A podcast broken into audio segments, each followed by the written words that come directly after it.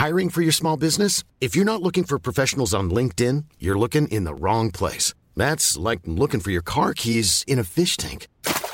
LinkedIn helps you hire professionals you can't find anywhere else, even those who aren't actively searching for a new job but might be open to the perfect role. In a given month, over 70% of LinkedIn users don't even visit other leading job sites. So start looking in the right place. With LinkedIn, you can hire professionals like a professional. Post your free job on linkedin.com slash people today. Anthony for three.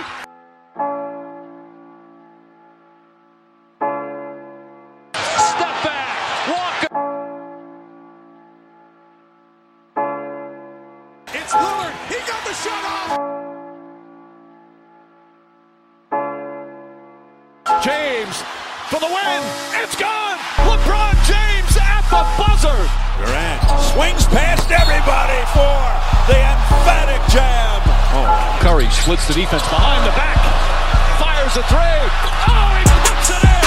What a spectacular move. The lob. The jam. Oh, what a monster jam by DeAndre Jordan. Anthony Davis slams it home. Oh, oh. oh James Harden. It's Westbrook with time.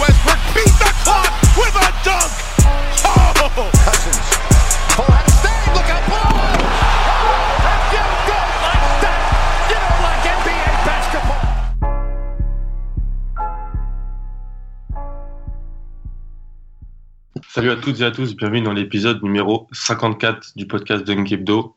Avec moi aujourd'hui pour ce gros épisode, tout d'abord Tom. Salut Tom, ça va? Yep, salut. Tu vas bien? Super. Et aussi, et aussi celui qui ne loupe plus un épisode. Il est toujours là. Pierre. Ça va Pierre? Salut Alan, salut Tom, ça va, ça va, salut tout le monde. Voilà, donc, comme j'ai dit, gros épisode aujourd'hui. Tout d'abord, on va, on va revenir sur euh, un peu le premier tour et sur toutes les équipes qui se sont fait éliminer euh, lors de ce premier tour des playoffs et un peu voir euh, le futur qui attend euh, ces huit équipes. Ensuite, euh, on va euh, revenir sur le match 1 entre Boston et Washington qui a eu le dimanche soir. Pour, ça va, pour ensuite faire la preview du reste de cette série avant de s'intéresser voilà, aux trois autres demi-finales de conf. Donc euh, Cleveland-Toronto, Houston-San Antonio et Utah-Golden State. Donc gros programme. Et avant la petite pause musicale, euh, vous savez que Dunk a une euh, petite partie euh, et euh, j'ai eu quelques petits messages sur, sur Twitter comme quoi ce serait sympa qu'on monte un podcast sur la NFL. Donc si ça intéresse des gens qui écoutent aussi le podcast NBA, dites-le en commentaire. Et voilà, donc en tout cas c'est un, un projet qui pourrait arriver.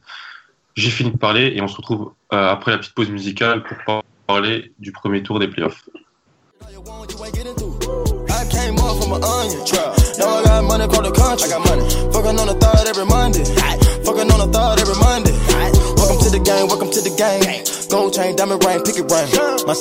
Welcome dub. I got it at that mud get bigger. I'm sipping on mud, got hella drink. You claim that's your hoe, but I don't think. She was at the corner with the whole thing. She was in the corner for the whole game. Donc on va revenir donc dans un premier temps sur euh, le premier tour euh, des playoffs et sur en fait les, huit équipes qui se sont fait éliminer. On va euh, se poser la question. C'est Tom qui a eu cette idée. euh, là, on va se poser la question est-ce que ces équipes-là, ces huit équipes qui se sont fait éliminer, seront en playoff l'année prochaine? Et donc on va commencer à l'est avec bah, le cinquième. Non, non, le sixième. On va commencer. Pardon. On est, on n'aime pas faire comme tout le monde chez Dunk Hebdo. Milwaukee. Donc Tom, c'est quoi la suite pour Milwaukee et est-ce que les Bucks seront en playoff l'an prochain? Bah, Je pense que ben, les Bucks, euh, pour leur, première euh, expérience en playoff sous cette configuration-là, avec Giannis en FP, ont fait du, du bon boulot. Et euh, on voit que c'est une équipe qui est vraiment plus sur la pente ascendante que sur la pente descendante. quoi. Ils ont montré vraiment de belles choses. Ton Maker a montré de belles choses. Euh, Giannis a été égal à lui-même. Brogdon, pour ses premiers playoffs, ben, il a quand même tenu la baraque. Et puis, euh, je pense que ouais, l'an prochain, ils seront, euh, ils seront en playoff normalement si, euh, si jamais il n'y a pas trop de pépins physiques. On sait que Jabari est à l'infirmerie. Il y aura son cas à gérer, sa- savoir s'il sera prolongé ou pas. Il y aura euh, Greg Monroe, savoir s'il va faire jouer son option ou pas. Mais sinon, je pense que le, le collectif de, de, de Milwaukee est, est bien installé et puis euh, faudrait voir s'ils arrivent euh, peut-être pour passer un palier, euh, choper un, un, bon meneur, mais pas trop gourmand euh, en ballon, un profil genre Georges Gilles. Je pense que s'ils peuvent, choper, peuvent choper un profil mm. comme ça, ils, ils, seront encore beaucoup plus dangereux. Mais est-ce que c'est pas la faiblesse relative de Toronto sur le début de série qui nous a, qui, qui nous trompe pas sur la véritable, le véritable niveau des Bucks? Ah, pas vraiment. Enfin, je sais pas. Après, je vais laisser, euh, je vais laisser Pierre en parler. Ben, enfin, ils ont fait quand même, ils ont fait quand même du bon boulot. Ils ont proposé des des, des match-up mm. intéressants à Toronto qui a qui ont forcé Kazé à à, ben, à se mettre en difficulté, quoi, à changer son système. Et mm. puis, euh, non, ils ont fait, ils ont fait tout ce qu'ils qu'ils ont pu pour contrarier Toronto. Et puis, euh, non, c'est moi, je trouve que c'est, ils ont, ils ont été à leur niveau sur ces playoffs. Hein. C'est une jeune équipe qui a encore beaucoup à apprendre, mais qui a vraiment beaucoup de qualité pour euh, embêter dans le futur, euh, dans le futur euh, les, bonnes équipes, sachant qu'ils avaient le, meilleur joueur sur le terrain et dans les premiers matchs, ils avaient aussi le deuxième meilleur joueur sur le terrain avec Chris Middleton. Hmm.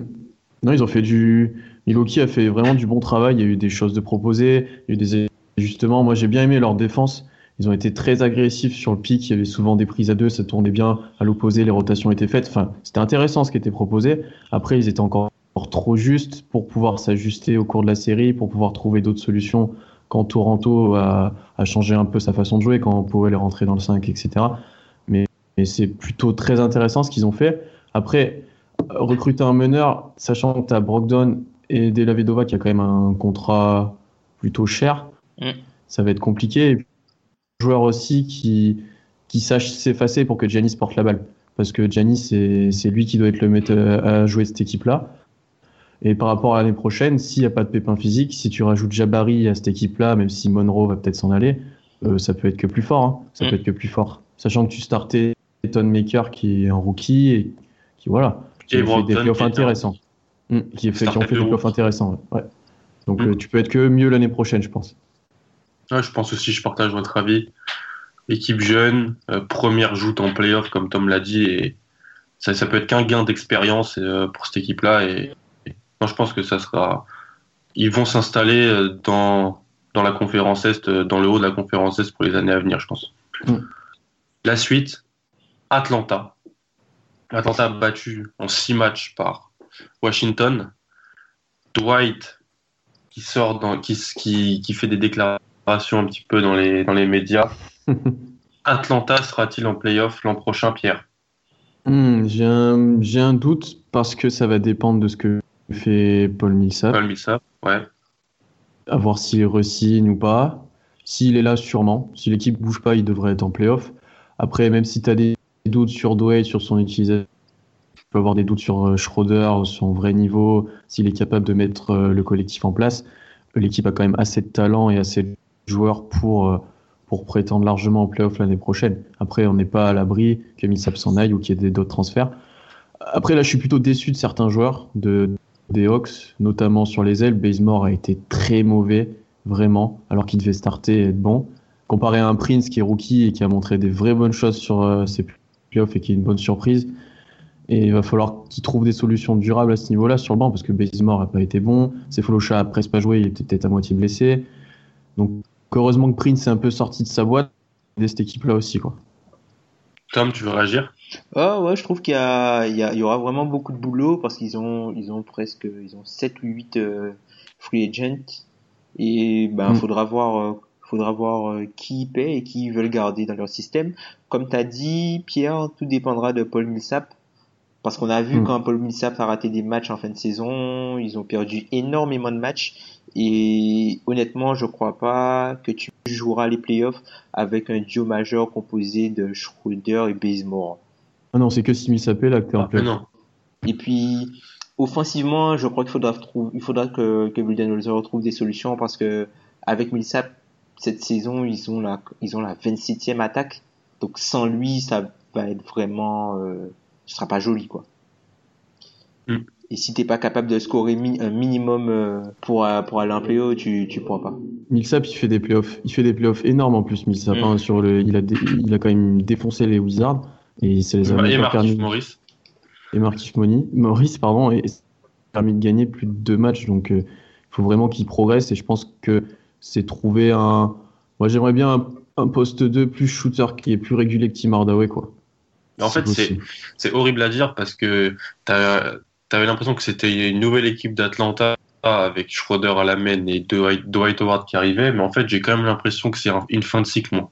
J'ai quand même l'impression que ça, Hum. je sais pas, ouais. c'est. Ouais, c'est la fin du groupe à 60 victoires. J'ai l'impression c'est une. Ouais, ouais, ouais. C'est la fin du groupe Non, à j'ai pas 60 l'impression victoires. que. c'est- Voilà, c'est la, c'est vraiment la. Corver est parti dans l'année. Tig n'est Euh, plus là, Orford n'est plus là, il reste, euh, Voilà, voilà, il reste euh, juste Bazemore qui n'était pas forcément un joueur majeur, et Millsap. Après le reste, euh, Et Schroeder qui était en sortie de banc à et la fin. Schroeder qui était en sortie de banc, voilà. tu vois, mais c'est comme s'ils avaient voulu te montrer qu'ils repartaient sur quelque chose de nouveau, mais en fait, non, j'y crois pas. Pour moi, je pense qu'il y a, je pense qu'il y a plus de chances que Millsap parte plutôt qu'il reste. Donc, euh, Mm. À voir. ça va être, euh, ça va être, un- ça va être intéressant de voir ce qui va se passer euh, l'année prochaine. Je pense qu'il va demander équipe. en plus, mais ça va falloir Ah oui. Oui, mais en même temps, il y a son âge qui peut limiter un petit peu euh, Mm. le contrat. Donc, c'est, c'est- on va voir qui va se Mais risquer que à lui. il y a pas de signer, l'argent. hein. Non. Mais bon, ça, on en reparlera, euh, on en reparlera plus en détail après. Tom, Indiana. Indiana sweepé par, euh, par le King. Mm. Euh, Paul George, un petit Larry Bird qui s'en va. Il se passe beaucoup de choses dans Indiana. Est-ce que les Pacers seront en playoff l'année prochaine? Vu la direction que prend la franchise, je pense que non, tout simplement parce qu'ils vont perdre leur meilleur joueur. J'ai l'impression, j'ai vraiment l'impression que Paul George ne sera pas, euh, ne sera pas un paysseur euh, au, début, Ouh. au début de la semaine, la, la saison prochaine, ou qui partira en cours de saison. Et du coup, je pense qu'ils devront prendre une décision et je pense pas non plus qu'ils garderont Tig si George n'est pas là. Donc, Hmm. euh, je, je pense pas qu'ils seront reconstruit totalement. Oh non, je pense pas qu'ils vont reconstruire totalement, mais qu'ils vont renouveler en fait. Ils ont, ils ont Miles Turner, c'est c'est une équipe qui, qui a, bon là, il, Larry Bird n'est plus là, mais il y a Pritchard qui avait fait du, du bon boulot à Portland, c'est lui qui, a- qui avait monté l'équipe avec Brandon Roy, euh, la Marcus Aldridge. Bon, il a aussi drafté Greg Oden. hein. mais bon, je pense que, enfin, tout le monde prenait euh, Greg Oden à l'époque. Je pense euh, c'était un, un immense prospect. Et ben non non non enfin c'est quelqu'un qui, qui est connu pour ça dans le milieu donc euh, je sais je dirais pas reconstruction de fond en comble mais euh, vraiment partir sur quelque chose de nouveau. Mais pas pas vraiment de la reconstruction. Il y a y a y a quand même une pièce importante qui qui est là Miles Turner. Faut voir quelle contrepartie ils arrivent à récupérer euh, pour Paul George et euh, où est-ce qu'ils l'envoient. T'as des idées de destination pour Paul George? Je pense que nos auditeurs, ça les intéresserait. Ah, Paul George, bon, on parle beaucoup des Lakers, mais je pense que des équipes qu'on voit pas forcément venir peuvent faire une offre, notamment Denver, qui a tout ce qu'il faut, pensais, ouais. qui a J'y tout ce qu'il pensais, faut ouais. pour faire une offre et qui a, euh, bah, qui a des pics, qui a du, du cap space pour signer euh, des joueurs à côté et qui a Ça aurait de euh, la, ça un aurait de la gueule, star hum. qui a une, Mhm. une potentielle superstar. Ça aurait de la gueule, euh, en tout cas. Ouais. Ça pourrait être intéressant et peut-être, euh, peut-être, peut-être, peut-être une équipe comme Phoenix. À voir. D'accord. Après, le problème d'une équipe comme Phoenix, c'est que je pense que Paul George aura peut-être un peu son mot à dire aussi. Je pense pas, et je Ouais. pense qu'il voudra pas aller à Phoenix? Ben, Il après, voudra pas aller à Peut-être Denver pourrait l'intéresser, mais Phoenix non. faut absolument qu'il soit d'accord euh, pour prolonger dans la destination où il va. Et après, on en a parlé dans le pod de la semaine dernière quand on avait fait les questions avec euh, Ben et toi, Alan. Euh, Mm. Paul George, est-ce qu'il voudrait pas rester dans la conf S pour euh, attendre le futur déclin de LeBron qu'on attend, qu'on peut attendre encore peut-être longtemps, mais voilà, parce Mm. qu'à l'Ouest c'est encore plus compliqué. Maintenant, ouais. Et, et déjà la semaine dernière, on était peu optimiste sur le fait que Paul George allait rester à, à Indiana. Et je pense qu'avec le, la démission de Larry Bird, euh, c'est presque acté pour moi parce que je pense qu'il voulait pas être le, le GM qui allait trader Paul George. Je sais pas, moi je vois un peu comme ça. moi. Il Ah, a je pas ouais. vraiment, dé- il a pas vraiment démissionné. Enfin, il a, il Ouais, s'est mis, il c'est- s'est mis à côté. Mais moi, j'ai l'impression, j'ai plus l'impression en fait qu'il a plus que Paul George, j'ai plus l'impression qu'il a pas envie d'être euh, associé à une reconstruction ou à quelque chose comme ça. Un nouveau Il a- ouais. voilà, il- c'est c'est quelqu'un qui a connu du succès et je pense qu'il a pas envie de repasser par tout l'enfer qu'il y a entre euh, construire un groupe avoir une équipe compétitive et ensuite l'améliorer euh, petit à petit. Le syndrome Pat Riley, on appelle ça. Dernière équipe qui s'est fait éliminer par les Celtics, c'est bien évidemment euh, les Bulls de Chicago. Sans Rondo, avec Rondo, Butler, Wade, on ne sait pas ce qui va se passer. Avec Hoiberg, on, on peut en douter. Euh, Pierre, est-ce que la franchise de l'Illinois sera en playoff l'année prochaine? Hmm, moi, je pense pas. Parce que déjà, cette année, s'ils y sont, c'est parce que. C'est pas un petit miracle, mais c'est parce que derrière, ça a été faible et que, enfin voilà, c'était limite. Et non, pff, Rondo, Wade, je vois. C'est pas possible, tu peux pas parier sur le long terme avec Rondo et Wade dans ton 5 majeur. Et est-ce que Butler, Butler peut aussi être sur la liste des transferts, non? Mm. On en a parlé un moment, Ouais. c'était un moment Ouais, les, dans les clous. Euh, c'est pas impossible qu'il s'en aille. Et puis après, euh, partir sur une reconstruction à Chicago quand t'as déjà tradé pour avoir Cameron Payne pour ton futur meneur, c'est compliqué quoi. Oh là là. C'est quand même compliqué. Je t'avoue que là, j'ai du mal à voir où va cette franchise. Ils ont pas fait des playoffs. euh, ils ont pas fait des playoffs scandaleux. Bon, après, vous les, vous les avez bien aidés les Celtics sur les deux premiers matchs, je trouve. Mais mais euh, t'as pas un projet sur le long terme avec cette équipe-là, c'est pas possible. Et quand tu vois le dernier match là, un Non, mais match 6 à la maison, fait- c'était un scandale. C'est un scandale. Non, mais l'effectif, il est construit d'une manière, moi je ne comprends pas. Oui. Je ne comprends pas la construction même de cet effectif en fait. Tom, si tu peux m'aider à comprendre cette. cette, euh, Bah c'est c'est c'est c'est un peu c'est un peu dysfonctionnel malheureusement t'as le proprio qui veut jouer le court terme alors que l'effectif est mal construit de base tu vois Mm. Et tu signes Rondo je pense que oui c'était une signature d'opportunité ils l'ont Ouais. ils l'ont fait mais je pense qu'en temps normal ils le signent pas mais bon après euh, c'est c'est comme ça moi j'espère qu'ils vont vont pouvoir donner des responsabilités aux jeunes joueurs qu'ils ont draftés et puis voir euh, ce qu'ils vont obtenir quoi il leur faut de la stabilité et ça commencera par euh, faire confiance à leurs jeunes et essayer de les développer parce que les free agents Donc ne vont pas de pas se playoff. bouscu- les free agents ne vont pas de- ne vont pas se bousculer euh, les, les, les Non, free agents ne vont pas se bousculer à Chicago hein. je pense pas vrai. du moins Donc si, si je résume, sur les quatre équipes, ça ferait. On peut. On, si on avait une pièce à mettre, on la mettrait sur Milwaukee et les trois autres, Atlanta, Indiana, Chicago, on n'est pas sûr quoi. Si, pour le- pour l'année prochaine. ouais Mm, mm. Très bien. On va maintenant changer de fuseau horaire, passer à l'ouest. Et Tom, on va parler, ouh là là, le dossier chaud. Les Clippers. oh là là Ouh là là. Ouh là là. Les Clippers seront-ils en playoff l'année prochaine? Déjà, est-ce que ce sera les mêmes Clippers? Ce sera Lob City C'est ça la question. Je sais pas si ce sera Lob City, je pense pas que ce sera Lob City. Il y a beaucoup d'incertitudes. Personnellement, je pense que Chris Paul restera. Et quand tu as Chris Paul dans ton équipe, tu vas en playoff.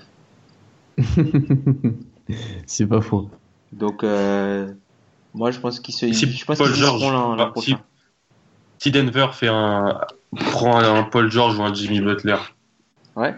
qui saute, il reste, il, il- tu penses que de, de toutes les équipes, les des huit équipes en playoff, les Clippers, juste si Chris Paul, donc si Chris Paul, si Chris Paul reste, tu, Griffin s'en va? Ou Si, tu arrives à le garder tu- Je pense que si, avec Chris Paul, Jordan, tu, tu vas en playoff, hein, je pense. ouais, Ça dépend des, ça dépend des autres équipes. Hein. Aussi, hein. Mmh, ouais, mais bon. euh, Non, Chris Paul t'amène en playoff. je Mm. pense que Oui, oui, mais complètement. Mais tu seras pas, tu seras pas quatrième. hein. Non, tu Ah, seras non. pas quatrième. Non, non, tu seras pas quatrième, mais. Tu seras limite. Je pense que tu seras limite et tu seras en playoff. Ouais, tu seras genre 7-8. Mm. Ouais. Après, par rapport aux Clippers, tu peux même pas prévoir quelle équipe ils auront et ce qui va se passer. Quoi. C'est, c'est- Quand t'as Griffin, Paul, Reddy qui sont, euh, Agent libre. qui sont potentiellement en partie, Mm. agents libres, euh, enfin, à un moment donné, tu peux plus, tu peux pas prévoir. Et puis, Chris Paul, on aimerait tous le voir ailleurs, mais concrètement, euh, quand tu cherches les destinations, après, ça devient compliqué, quoi. Mm. On en a parlé hier, en... c'est, vite compliqué, ça, c'est. Donc. euh, On sait que t'aimerais bien le voir quelque part, toi. Ouais, non, moi j'ai, moi pour moi, une des options, ça serait les Spurs, mais c'est compliqué niveau salaire, c'est tout compliqué quoi. Mais Chris Paul aux Spurs avec Kawhi sous Pop, ça peut être que monstrueux après. Hmm, moi, je sais pas, en fait. ça- Je sais pas, tout Toi, simplement. Enfin, moi, je suis un petit peu hésitant là-dessus, tout simplement parce que, en fait, Chris Paul, c'est un meneur de jeu classique à l'ancienne, sauf Mhm. que hum, Kawhi, c'est un ailier dominant moderne.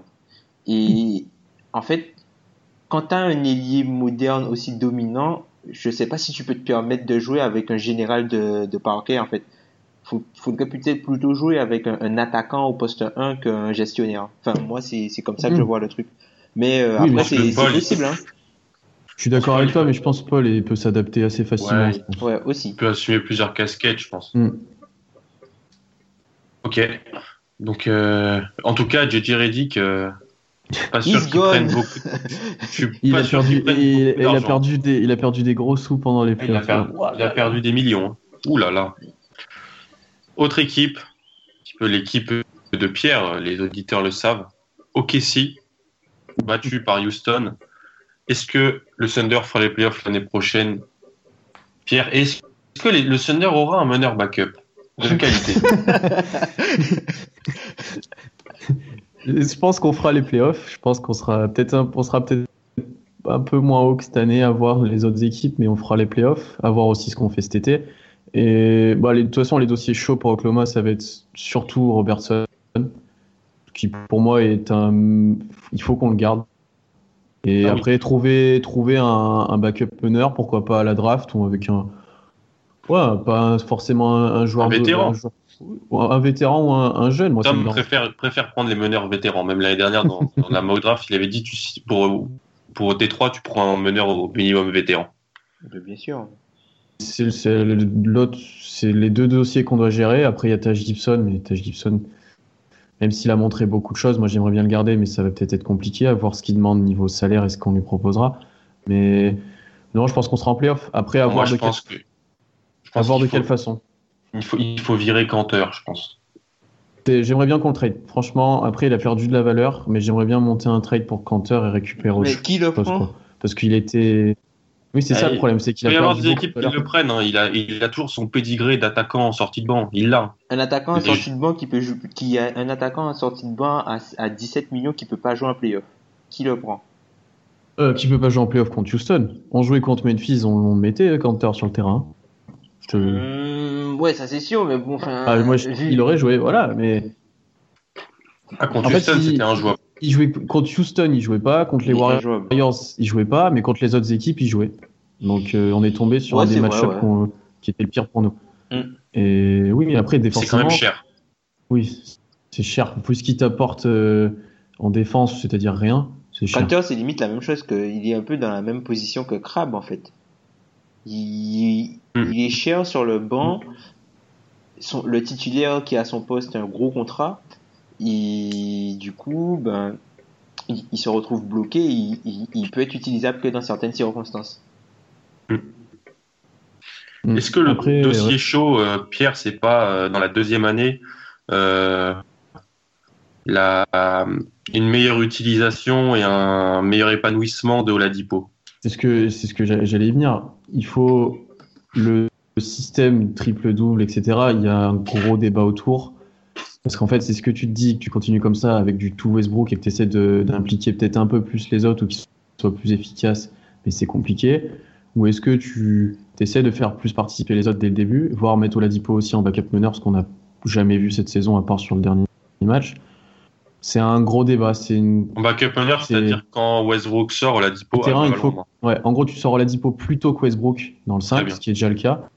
Et tu le remets après plus tôt dès que Westbrook sort. Ah, mais les rotations de Donovan, sur, euh, quelquefois sur les- la série Mm. contre Houston, elles sont, mais, record, Ah, elles sont incompréhensibles. Mm. Donovan a, il a testé énormément de 5 sur la saison. Il a testé presque tous les joueurs dans beaucoup de postes. Et euh, arrivé en playoff, euh, il a continué de faire ça sur, je pense, les deux premiers matchs beaucoup. Les deux derniers, il commençait de resserrer un petit peu. On a plus vu de ses matchs, on a plus vu de, on a vu plus de Grant, etc.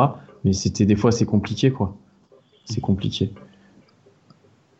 Donc à voir euh, ce qu'il est capable de proposer aussi à ce niveau-là. Je sais que à mon avis ça, s- je- à mon avis on aura moins une saison. Westbrook fera pas la même saison que cette année. Il aura un impact énorme mais moins, un peu moindre et peut-être un peu plus des autres. Je pense que s- Ok. il fera pas Je une pense saison que ça, ça, ça peut, ça peut être que positif, je pense. hein. Oui, oui, oui. Donc, euh, d'un insider à un autre, on va passer aux Grizzlies, vu qu'on a quand même le spécialiste français des Grizzlies, Tom? Non, quand même pas. Ah si si, moi je le dis, je le dis, il y en a d'autres. hein. Il y en a d'autres. je le dis, je le dis. Euh, grosse série face aux Spurs. Franchement, j'ai trouvé Memphis euh, a montré vraiment de, une, une grosse opposition. Euh, euh, Est-ce que les Grizzlies seront en playoff l'année prochaine? Ça fait quand même pas mal de temps qu'ils sont en playoff à l'Ouest. C'est une, sept ans. 7 ans, c'est une franchise qui est plutôt durable, je trouve. Mm. Est-ce que ils seront en playoff l'an prochain Je pense que non. Oh. Je pense que non, tout simplement parce que ben, la Southwest Division s'est renforcée. Et du coup, quand tu regardes bien et tu prends le talent de tous les rosters dans, dans la Southwest, Memphis a le moins de talent, en gros. Le moins de talent euh, pur, on va dire. Parce que t'as les Spurs, trouves que Dallas en, en ta- en talent cumulé, en, en talent cumulé, oui. hein. Je pense. Dallas a Hmm. plus de talent. Ah, t'es, tu, te, Non, il y a moins. je, je- je sais pas, tu, tu connais ton effectif mieux que, moi- mieux que moi, mais je te trouve dur quand même. Non, il y a, il y, a, il y a moins d'incertitude du côté de Dallas. Parce qu'en fait, Dallas, ils ont quoi? Ils ont quand même, ils ont Barnes, Matthews, Dirk, Noel, certainement qui sera là. Ils vont prendre peut-être un bon meneur à la draft. Ils ont du cap space.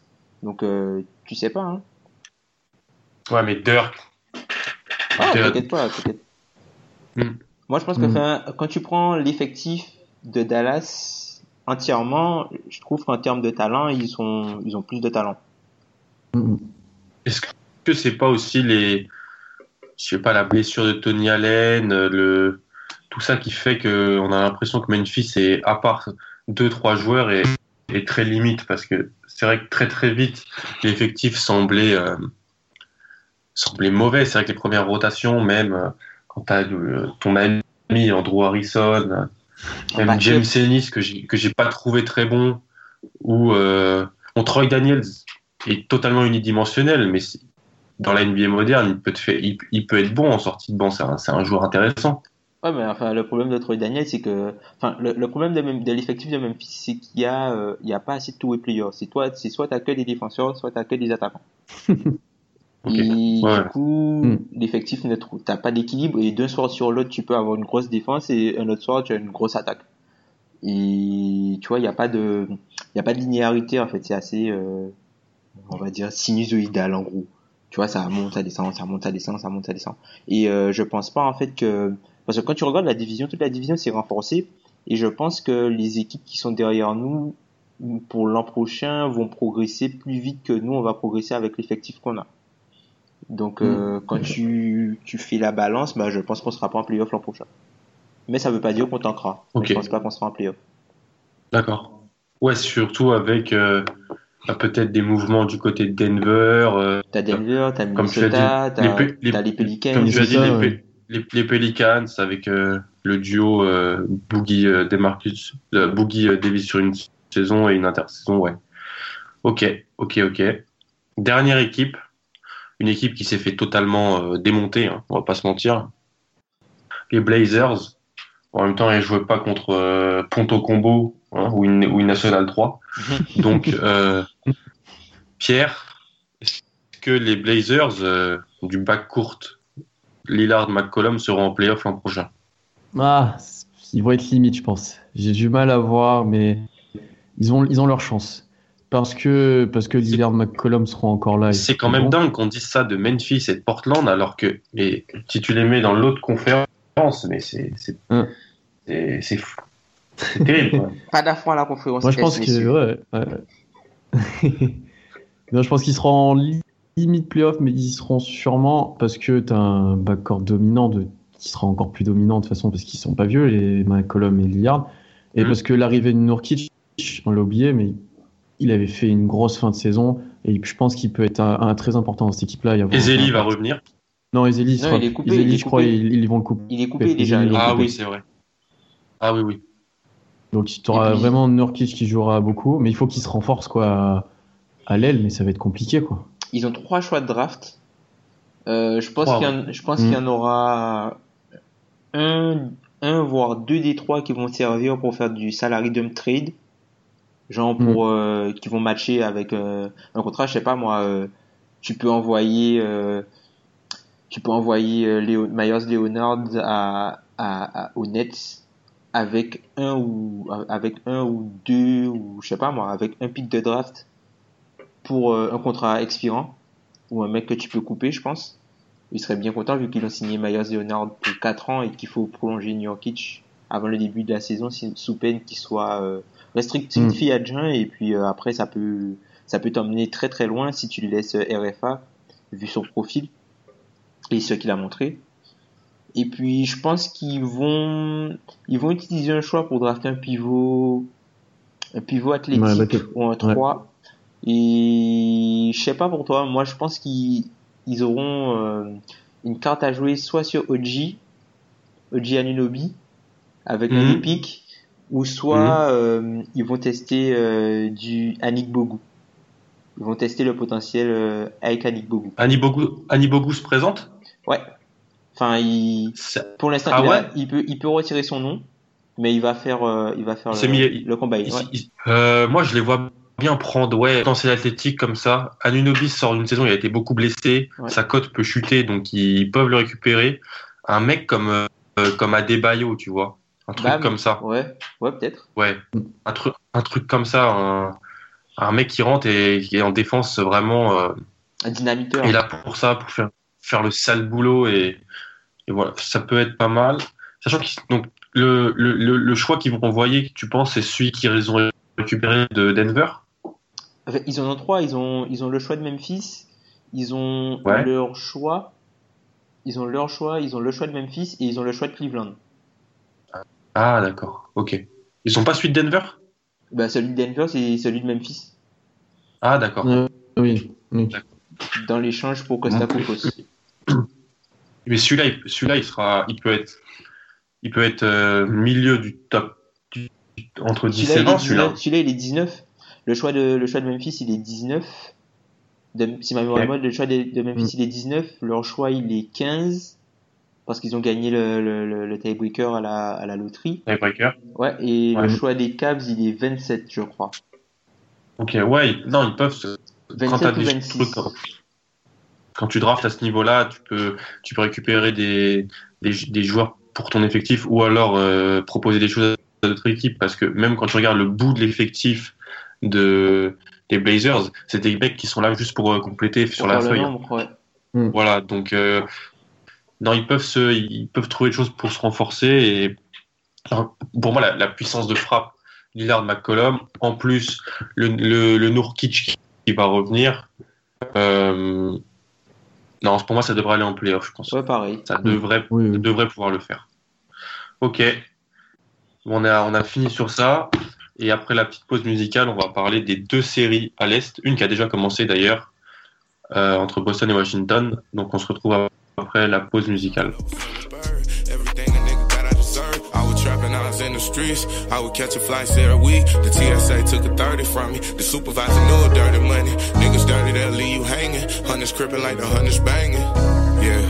BC a secret society like the Mason. I'm out of San Fran with some I made it far cause I was dedicated. She for me good, I know she dedicated. I'm growing them I'm very educated. I need a check right now, I'm impatient. She tryna hit the crib and have. I got them seeds growing in the water. Just had to ship me overnight to Georgia. I'm feeling comfy, I'm Versace box. I told some labels I ain't offers. Yeah, fresh like I sleep in the car. Boston mène donc 1 à 0 dans cette demi-finale de conférence après un match, euh, alors un match euh, hyper offensif parce que euh, quand tu shootes à 19 sur 39 à 3 points, non ce n'est pas les les Warriors, non ce n'est pas les Rockets, Mais c'est la conférence Est. c'est bien la conférence Est et Boston, donc 123 points inscrits alors qu'ils étaient quand même menés 16-0 en début de match et que Isaiah Thomas avait tout de même perdu sa dent. Euh, donc Tom, qu'est-ce que tu peux tirer de ce match 1 Ben, comme, bah, comme on le dit depuis le début de la saison, Boston c'est une jump shooting team, c'est-à-dire que les Wizards n'ont pas forcément beaucoup plus défendu sur le 16-0 que, qu'à la suite du match, c'est juste que les shoots étaient bons mais qu'ils rentraient pas. Et quand les shoots sont Mm. tombés dedans, ben ils ont pris l'eau. Tout simplement, les Wizards sont les Wizards, pas de D, pas de défense. Ouais, tu te rends compte que hier, Boston a mis 123 points sur 92 possessions. Ouais. 123 Mm, points sur 92 possessions. Donc en gros, sur 100 possessions, ça te fait du 130 134. En gros. C'est c'est C'est énorme. c'est Stevens quoi. C'est après je sais pas ce que tu peux vraiment tirer de ce match parce que c'est c'était un match de run en fait. Ça a commencé par ouais, Boston qui prend totalement l'eau, Gortat mais j'avais l'impression que c'était Robin Lopez qui s'était rasé et donc on se faisait démonter dans la peinture. Je me disais oh non c'est c'est reparti. Boston va encore se faire euh, matraquer surtout que Stevens alors je sais pas pourquoi il a il avait remis euh, Gerald Green.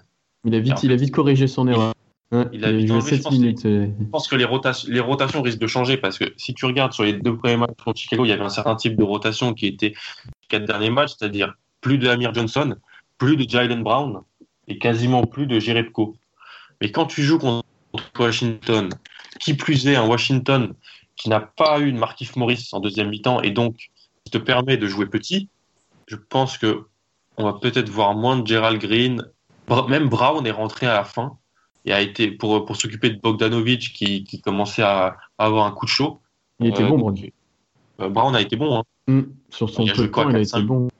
4-5 minutes, il a rentré un gros shoot. euh, non, c'est, euh, je pense que voilà, les Boston joue son jeu, mais je pense que si Washington décide, quand, décide, quand Washington décide de de, euh, de de passer à la vitesse supérieure, ça fait quand même très très mal. Pierre, on sait que tu portes euh, un certain John Wall et son, son compère Bradley Bill dans ton cœur. Milou. Alors après un énorme match, après un énorme match 6 contre Atlanta, comment tu les as trouvés hier et comment tu, comment les Celtics peuvent répondre à cette, euh, à ces deux euh, très très bons euh, joueurs. Par rapport aux Wizards, concrètement, à part le début de match, ils ont été moyens. Et je pense que la blessure de Markif Morris les a pas du tout aidés. John Wall et Bradley Bill, ils ont été plutôt corrects en attaque, mais défensivement, je les ai pas du tout sentis concernés. Parce Comme depuis le début vois- des playoffs. comme depuis le début des playoffs, mais contre les Celtics, c'est en demi-finale de conf, tu peux pas te permettre ça. Parce que le problème contre les Celtics, c'est soit tu choisis défendre dur Isaiah et d'essayer de le limiter au maximum, et dans ce cas-là, tu donnes, tu donnes les clés aux autres, soit tu laisses Isaiah faire ses trucs et tu défends les autres. Et là, là Isaiah en a mis 33, et à côté, Crowder, Bradley, Orford, c'était su- super bon aussi en attaque.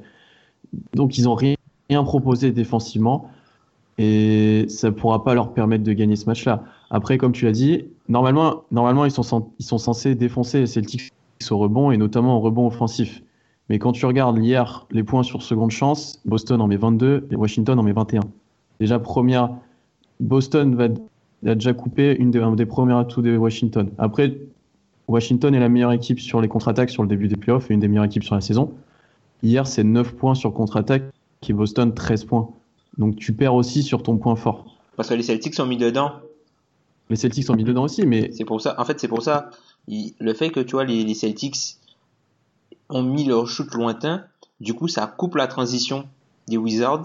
oui, complètement. Et du coup, ils sont obligés de jouer sur euh, sur du, du jeu de demi-terrain, du jeu arrêté. Et hormis Mm. le pick and roll, euh, hormis le pick and roll Wall Gortat, où euh, ils sont à l'aise dessus sur demi-terrain, mais après l'attaque était très stagnante en fait. Oui, bah, oui, bien. mais du coup, le problème, le problème, ça va venir de leur défense. où faut un mi- il faut qu'ils fassent un minimum Mais ils défendent pas les mecs. hein. plus que ça. Sinon, tu, tu, peux- tu peux ni avoir tes contre-attaques et tu peux pas, tu peux pas gagner un match à l'extérieur en, en encaissant 123 points. C'est pas possible. Mm.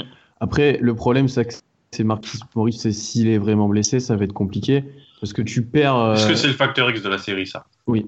Ah oui, complètement, parce que c'est censé être un match-up dominant, Mark Morris. Et là, s'il est blessé, du coup, tu perds quand même euh, un, un élément fort et qui a un gros temps de jeu, parce que le banc des Wizards, c'est quand même pas le meilleur.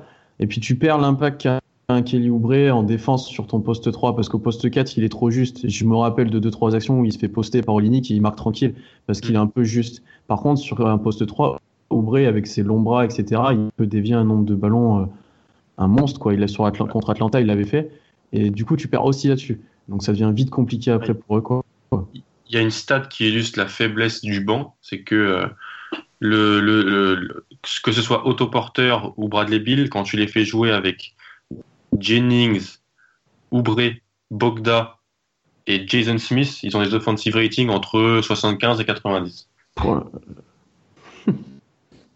C'est terrible. Donc euh, ça te prouve ça et Moi, je pense que la- parce que moi je pense que la clé la clé de la série c'est John Wall en fait parce que Bradley va s'occuper de Bill et même euh, Bill a dit dans les dans les médias hier que voilà c'était il avait eu du mal et que c'était très dur Crowder va s'occuper d'autoporteur Mm. et donc Wall bah, normalement il, il est censé euh, avoir Ha- Haïti en, en face à face et il doit prendre il, il, il- il doit le défoncer Mm. en, en attaque et défensivement, il doit s'y mettre, il doit.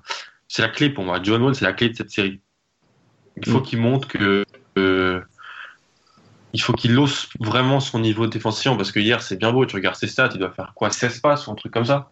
16 passes et. Ouais, euh, ça se passe euh, Il fait un 20 point. points, ça se passe, un truc comme ça. vois mais, quand tu regardes le match, si- à part en début de match et un petit peu en fin, en, en, en fin de, de, de- de- de- deuxième quart-temps, c'est quand même. euh, c'est quand même du la- il est très laxiste il est Mm.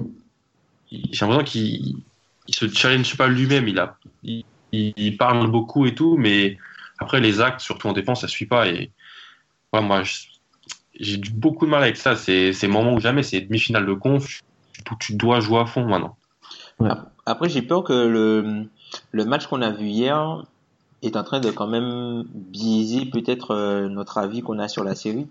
Moi, enfin, Mm. personnellement, honnêtement, je voyais, je voyais les Wizards en, en 6 passer. Ouais. Tout simplement parce qu'ils ont le, ils sont censés avoir le meilleur two-way player, le meilleur two-way player sur le terrain. Avec euh, John Wall. Sauf que hier, c'était pas le cas. Hier, c'était pas le cas du, du tout. Et le meilleur two-way player sur le terrain hier, je suis désolé, mais c'était Al Horford.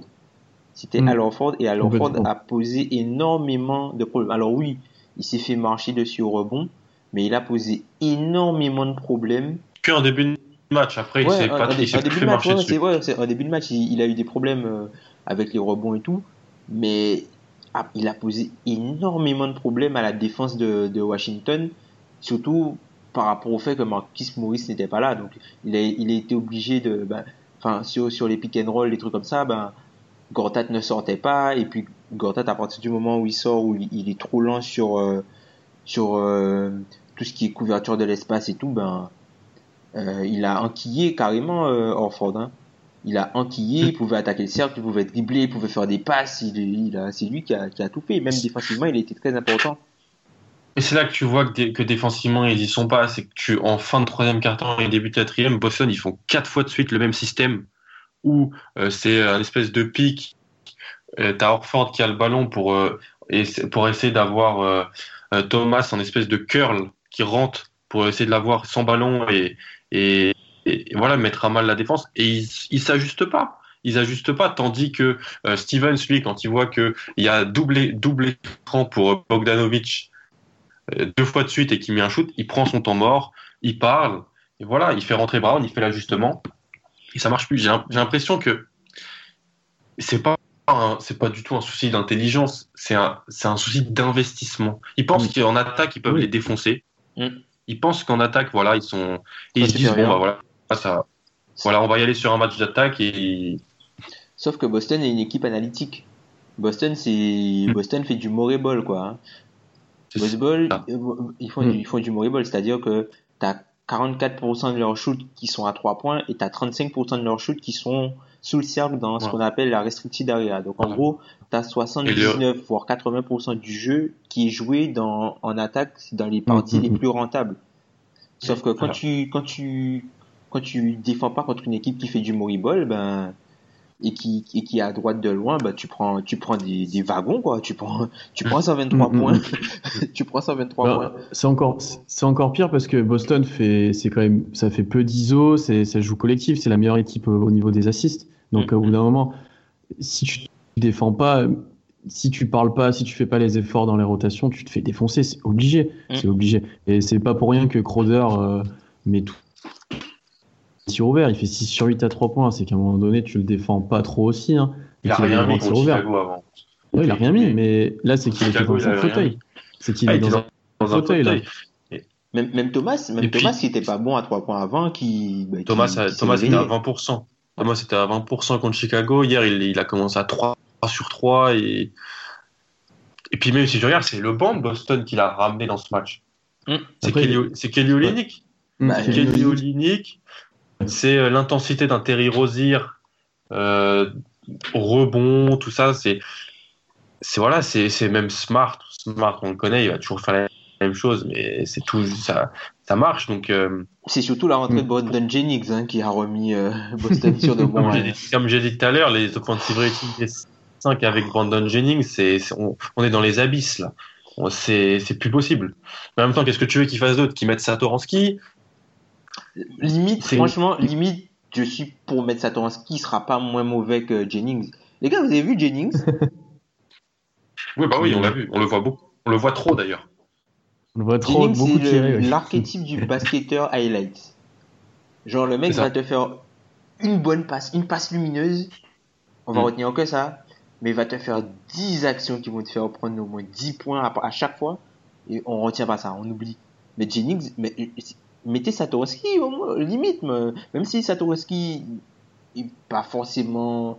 Enfin, il est moins pire, tu vois, Satoransky.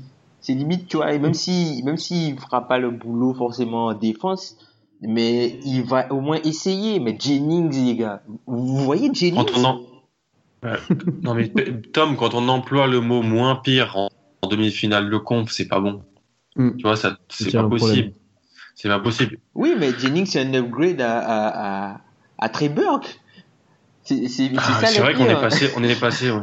C'est vrai. C'est C'est un upgrade à Trey, là là à là Trey là. Burke, mais c'est, mais c'est quand même, mais c'est mauvais. Mm. Est-ce qu'il y a, mais franchement, honnêtement, parmi toutes les équipes qui restent, est-ce qu'il y a un pire meneur backup que Brandon Jennings en playoff? Actuellement? Euh, non, c'est pas. euh, non. C'est le pire, mais de très loin, hein. Non, c'est le pire. Mais de très très loin, hein. Raoul Neto, peut-être. Ouais, ah non, moi, ah non, non, non, je préfère même Raoul Neto à moi, je Brandon préfère Jennings. Neto, hein. ouais. C'est dire, c'est dire le niveau actuel de Brandon Jennings. Donc, oui, je pense, les gars, il est, il est temps de, bah, de se mouiller un petit peu. Pierre, pronostic, sachant que bon, vous pouvez retrouver nos pronostics sur le concours de braquettes. Mm. Moi, je vais être fidèle à ma, à ma pensée, parce que j'avais mis Pierre. Qu'est-ce que ton pronostic Moi, j'avais mis euh, Washington en 6. Et je vais rester là-dessus. Parce que je pense. Mais c'est si Maurice n'est pas blessé, déjà, par contre. C'est une. ah, C'est cheville, euh, Ouais, c'est il lui bien tordu quand même. hein. Ouais, ça, ça fait un peu peur les images. Mais Euh, visiblement, il va jouer aussi- le match du. Ouais, il a dit qu'il jouerait. Mais je vois Washington en 6 parce que, euh, ouais, comme l'a dit Tom, Wall peut avoir un impact énorme sur la série. C'est quand même normalement le meilleur two-way player sur la série. Et je crois en cette équipe de Washington. Ils sont, je pense qu'ils sont capables de défendre quand même un peu mieux. Ils peuvent difficilement faire pire de toute façon. Mais, ouais, allez, on va dire Washington en 6. Moi, pareil, j'avais, j'avais Washington en 6 et comme, euh, comme Pierre, tout dépend de, de, de Marcus Morris. Euh, Marquis. de Marquis, pardon, de Marquis Morris, pardon. Euh, je vais, je vais quand même en rester sur ce prono. C'est pas que je, c'est pas que je, je sous-estime Boston. C'est simplement que l'équipe qui a le meilleur joueur, le, enfin, j'avantage toujours l'équipe qui a le meilleur joueur de la série plutôt que celle qui a l'avantage du parquet. C'est totalement compréhensible. Donc euh, normalement, moi- si, si, si, ah. Wall joue, des- si Wall joue de l'autre côté du terrain, normalement, euh, ça devrait le faire. Bah, moi, je vais. Bon, c'est peut-être le supporter qui parle, mais je vais rester en Celtics en 7. Ah, mais c'est, ça va au aussi, c'est logique, hein. Ça aussi, c'est pas, c'est pas non plus, ouais. euh, c'est pas non plus Mhm. totalement incongru, hein. C'est, c'est pas, c'est pas non plus totalement incongru et c'est, ça peut mettre même, ça peut même être Celtics en 6, hein, franchement. Ouais, c'est possible. Franchement, c'est. Je pense que c'est une série qui va durer. C'est une série Et, qui va être euh, serrée aussi. Ça va être serré, c'est des matchs, voilà. Et puis euh, voilà. C'est pour savoir qui va aller jouer LeBron. Donc, euh, d'ailleurs, on va passer à LeBron sans interlude musical tout de suite. On reste à l'est. C'est la revanche de la finale de conférence de l'an dernier. Raptors Cavs, donc des, Cavs qui ont voilà, disposé en quatre matchs d'Indiana. On dit que euh, Toronto on peut le dire, a un peu galéré contre Milwaukee. Les gars, une question assez dure pour les fans des Raptors, je sais, mais je suis en droit de la poser. Les Raptors peuvent-ils accrocher plus d'un match et encore un match à LeBron et aux Cavs Mhm. Un match, ça serait bien le maximum, je pense. Moi, Ah bon, moi je pense plus. Ah, moi je pense que ça Ah, finit en 4-1 ou en 4-0. T'es- Prêche-nous euh, pourquoi ils gagneront plus d'un match, Tom? Tout simplement parce que Toronto est la meilleure défense de toutes les équipes qui restent de la conférence Est. C'est la meilleure défense à l'Est. Et je pense qu'en fait, Cleveland est moins fort que l'an dernier et que Toronto est plus fort que l'an dernier. Donc je dis pas qu'ils vont les battre ou que ça se jouera euh, en sept matchs, mais je pense que les, si tu veux, l'écart est quand même un petit peu plus réduit entre les deux. Et si Cleveland ne défend pas, bah, les, les gros problèmes qu'ils ont eu à Toronto, c'est parce que parce que justement euh, euh, contre les Bucks, les problèmes qu'ils ont eu contre les Bucks, c'est parce que les Bucks avaient une défense de malade. Vous avez vu la défense des Cavs? Vous pensez que DeRozan il va pas s'amuser à faire des drives à aller péter des posters dans la tête des mecs? Donc, euh, enfin, franchement, il... et puis autre chose, je trouve que l'ajout de, de Serge Ibaka et de PJ Tucker, Mhm. ça donne euh, Serge Ibaka est, est vraiment bon. bah, Serge Ibaka sur sur euh, le début de saison, j'ai une, sur le, le début de, de- des playoffs, j'ai une stat là-dessus. Alors Serge Ibaka a défendu presque 12 shoots par match au cercle Mhm. et pour presque 12 contestations, 11,7 par match, il laisse ses adversaires à 38,8%. Il protège Ah. le cercle à 38,8%. Après, il a été aidé parce que Milwaukee joue dedans aussi beaucoup. Hein. Ouais. Ce qui te permet de con. Tu, vois, tu ce que je veux dire? Ouais, Mm. mais c'est pas innocent. Et puis Oui. Oui, bien sûr, bien sûr. Et puis il faut voir, faut voir comment comment ça peut être un facteur décisif aussi par rapport à LeBron James qui lui a mis 18 points par match, les gars, 18 points par match dans la raquette. Mm. Le mec- met 18 points par match dans la raquette. C'est ça, mais en fait, LeBron, il fait du mauvais ball à lui tout seul. hein. Donc du coup, je me dis que le match-up avec Tucker côté puissance, parce que le- le- les Raptors ont un, effectif beaucoup plus puissant que l'an dernier. Là où ils avaient uniquement Desmarie Carroll qui qui qui est un LeBron Qui n'est pas euh, Desmarie Carroll. qui est un LeBron Mm. chopper plutôt qu'un LeBron stopper. Là, ils ont ils ont ils ont quand même du- des joueurs à envoyer et puis surtout le match-up qui va être le plus important, c'est la gestion du, du cas Valanciunas parce que je pense que tu ne peux pas laisser Valanciunas sur le terrain quand Tristan Thompson n'y est pas. Valanciunas, il est, il est intéressant uniquement si Tristan Thom- Thompson est sur le terrain. À partir du Mm. moment où il sort du terrain, il faut tout de suite enlever Valanciunas parce que c'est pour ça que les, les, les Raptors se sont fait démonter l'an dernier. Ah bah, faut, faut pas qu'il y ait Shining Fry euh, face à lui. hein. Si tu lui laisses, si tu le laisses face à Ouais. Sha- Channing Fry, Channing Fry et Kevin Love, tu, tu peux pas. Et justement, c'est, la raison pour laquelle c'est intéressant d'avoir Ibaka, parce que tu as un match, tu as, tu as un, un, un effectif qui te permet justement de matcher ça et de pouvoir contenir euh, un petit peu la puissance de LeBron James. Parce qu'on sait que ce qui faisait mal à Toronto l'an dernier, c'est que LeBron, quand il se met, euh, quand il se mettait au poste, vu que Carroll est trop mince, il peut pas, enfin, il a pas assez de force, il peut pas le, retenir. Du coup, ça provoquait immédiatement une prise à deux et LeBron, avec euh, sa science du jeu et son QI basket, trouvait toujours le joueur libre à l'opposé ou à trois points. Sauf que là, Mm. avec euh, si, si LeBron poste Ibaka ou, ou Tucker, t'es pas forcément obligé de venir doubler tout de suite. Parce qu'il a la puissance un petit Mhm. peu pour le contenir. Alors je dis pas qu'il va le, il va le, qu'il va baisser son pourcentage ou qu'il va, euh, qu'il va le stopper, hein, qu'il va le shut down. Mais simplement que juste par cet ajustement-là, par le fait de pouvoir résister, ça va un petit peu compliquer la, méca- la mécanique de l'attaque des, des Cavs. Après, euh, c'est c'est- c'est ce que je pense. Hein. En fait, j'ai du mal à, à faire quelque chose parce que, et comme beaucoup de gens, j'ai dans la tête ce qui vient de se passer en fait. Contre Milwaukee. Et, ayant dans la tête cela, j'arrive pas à les voir, euh, à les voir faire quelque chose contre, contre Cleveland. Après, comme tu l'as dit, ils ont un petit peu construit leur effectif pour ça, parce qu'ils étaient là là l'année dernière en finale de conf contre eux. Et en, en face à face, ils ont des arguments euh, qui peuvent euh, essayer de, de contrer euh, les Cavs.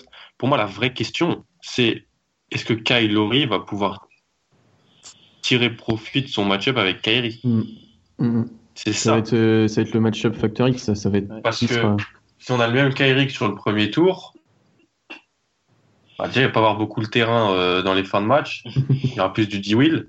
Mais euh, il faut que Kyle, il faut que Kylori, de toute façon, Kylori va tester le marché cet été. Là, c'est une, des- c'est après une série un peu moyenne sur les premiers matchs contre les Bucks. C'est là où, contrairement à JJ Redick, lui, il doit aller gagner des dollars. hein. Mm. Après, le, plus gros problème, en fait, pour. euh, Enfin, je, je pense même pas que ce soit vraiment le match-up euh, Kyrie euh. En fait, j'ai l'impression que euh, ils vont essayer de de switcher. Les Cavs vont essayer de faire Kyrie beaucoup switcher avec euh, pour jouer sur Demar Derozan, pour jouer ses ISO sur Demar Derozan, qui est un très piètre défenseur. Et quand on connaît l'efficacité de Kyrie en ISO, Mm. donc je me dis que ça peut poser énormément de problèmes si les Raptors n'arrivent pas à, à cacher DeRozan en défense. L'inverse est vrai aussi, hein. Ouais. Tu peux faire switcher Kyrie en défense sur DeRozan et tu fais ISO DeRozan et DeRozan est assez efficace pour l'instant sur ses playoffs sur, son, sur ses ISO. Donc Ouais. l'inverse est vrai aussi. Sur 1.32 en ISO pour au moins 20 isolations. Ce qui est plus que correct. Pour, pour le, sur le début des playoffs, sachant qu'il était défendu beaucoup par Giannis et par, euh, par Middleton qui sont pas les, Middleton. qui sont pas les derniers Middleton ou venus. Snell, c'était. Et Snell, qui sont pas les, les derniers venus. Donc Pierre, toi, on a vu que tu étais un petit peu plus pessimiste euh, quand j'ai Euh, posé la question initiale. C'est quoi pour Qu'est-ce qui va décider de la série qui va faire que les, Raptors ont une chance d'accrocher un petit peu les Cavs selon toi? Ils ont une chance de les accrocher. euh, je suis complètement d'accord avec Tom parce qu'ils ont ont ont renforcé leur effectif, ils ont fait les ajustements nécessaires en prenant Ibaka, en prenant Tucker pour défendre sur LeBron. Mais c'est encore beaucoup trop dans le jeu et en attaque pour prétendre à, pour prétendre à vraiment accrocher les caves et les faire douter parce que je veux bien que les Raptors ils ont des, ont des Rosanne, ils ont Laurie qui peut mettre des points, mais c'est moche quoi. C'est vraiment moche. Hein. Mm. Même si les Cavs défendent mal, même si les Cavs défendent mal, la plupart du temps ça reste du 1 contre 1, etc. Même si en playoff les Raptors commencent à faire plus de passes parce que le 1 contre 1 ça marche pas, ça va être compliqué et c'est presque aider la défense des Cavs à jouer comme ça. Et puis il y a, moi il y a une stat aussi qui qui m'a fait titer, c'est que les Raptors lançaient, notamment des Rosanne, les lancers francs c'est une stat super importante pour eux parce qu'ils en tirent beaucoup et que c'est ils vont chercher les fautes. Et les Cavs sont une des meilleures équipes au niveau des lancers francs accordés à l'adversaire, notamment contre les Raptors. Donc en gros, tu auras moins de lancers francs que contre les Milwaukee. Contre Milwaukee. Chose embêtante pour, euh, pour, les, pour les Raptors. Et puis après, de toute façon, les Cavs sont pour moi une classe au-dessus de par euh, LeBron et l'effectif qu'ils ont. Quoi. Mais Tom, tu as parlé de, de, de, de, de Casey, des ajustements de Valanciunas. Est-ce que euh, Valanciunas retrouve le 5 ou est-ce qu'il euh, pense- laisse Powell Moi, je pense qu'il. Sachant qu'on je pense enregistre avant le match, euh, mettre Valanciunas dans le 5 parce que les Cavs commencent avec Tristan Thompson. Tu peux pas, Mm. parce que tu peux pas faire, tu peux pas faire jouer Valanciunas contre le deuxième tu- 5 des Cavs. C'est-à-dire que le mec va se, le mec va, se- va arriver euh, en rotation et il arrive en même temps que Channing Fry et, et euh, Kyle Mm. Korver et, et tout ça avec le deuxième 5 qui joue avec LeBron. Tu peux pas, tu peux pas faire ça. Tu peux pas avoir, tu peux pas, tu peux pas avoir ça en, en rotation en fait. Tu peux pas l'avoir en Ah, rotation. Faut, le, faut, faut, faut, faut Mm. faire un peu le miroir, un peu comme ce qu'on avait dit euh, pour, pour, enfin ce qui avait été dit pour Paul George et, et LeBron James. Tu dois faire la même chose entre Valanciunas et Tristan Thompson. Le seul moyen de pour que Valanciunas soit effectif sur cette série, c'est qu'il qu'il y ait un joueur dans la raquette qui puisse marquer. Si tu commences à le mettre sur des mecs qui shootent à trois points, lui sert à rien. Mm.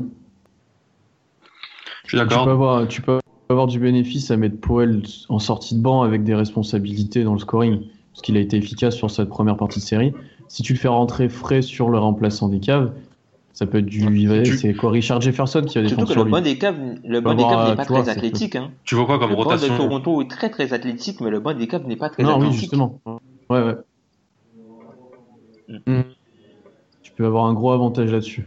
Mais donc ça va être ça va. tu- Qu'est-ce que tu fais comme rotation euh, Powell, mets- Joseph Bah, tu mets. Ouais, tu joues avec du Joseph, Ah. Powell, tu mets bah, Tucker, s'il est pas dans. Tucker. Ouais, moi, Tu moi mets j'ai mis presque Tucker dans le hein. 5 au final, Moi, je mets le non je mets Parce que si tu veux qu'il défende sur LeBron pas. dès le début. Ouais. Mais il le fera pas.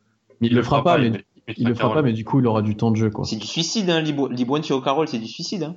Tu feras jouer les deux. Il, il le fera pas. Mais par contre, Tucker va jouer entre 20 et 28 minutes par match, hein, je pense. Facile. Oui. Oui, oui. Non, tu joues à 8, 9, Non, je ouais, vois, ouais, 8, 8 joueurs, quoi. Ils vont jouer à Ouais. 8-9. Côté ouais, Après, tu mets pas un peu de 8-9. Patterson pour. Euh, Ah si, t'as Patterson, si t'as un 9. D'ailleurs, d'ailleurs, le line-up, le line-up, euh, moi j'aimerais bien voir vraiment le line-up avec euh, Love et Fry. Disons, euh, je sais pas moi, Kyrie, J- Kyrie, Smith, Ouais. LeBron, Love et Fry contre euh, Laurie, DeRozan. Tucker, Patterson, Ibaka. J'aimerais bien voir ça. J'aimerais bien Mhm. voir ça. Mhm.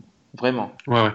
Après, il faut pas que Ibaka euh, pète des plombs et se mette euh, en tête de raquette à 3 Ah non, points. non, non, euh, non, non. non, mais juste pour, pour voir comment il... il- gère, juste pour voir comment il gère le match. faut pas. Juste Si pour tu voir veux comment il gère le match vrai poste les 5, switches, toi. avec les, enfin, les systèmes et trucs comme ça, tu vois. Parce que là, tu peux, tu peux vraiment euh, Mm. essayer, Hmm. tu peux vraiment contrecarrer un petit peu euh, le plan de jeu des Cavs, surtout qu'ils défendent pas avec leur deuxième 5. C'est juste qu'ils t'outscore. Ils t'as- ils t'asphyxient en te collant des runs. C'est vrai. Genre une vrai, vrai. points. Ah, il te. Il, il pète des plombs à 3 points et t'as LeBron. Et Voilà. J'ai j'ai aussi peur de ça, moi, côté, côté rap. Ça, c'est qui. Regarde, on l'a vu contre le dernier, l'un des derniers matchs contre Milwaukee, je sais plus si c'est le dernier ou l'avant-dernier. Des fois, quand ils prennent des runs, euh, ils prennent pas que des petits runs, quoi. Quand tu vois contre Milwaukee, ils prennent. euh, ils prennent. Oui, avec, ouais, ils prennent des vrais runs. Et contre les Cavs, si tu laisses faire des runs, euh, Mm. ça, ça se chauffe à 3 points, ça part. Enfin, voilà.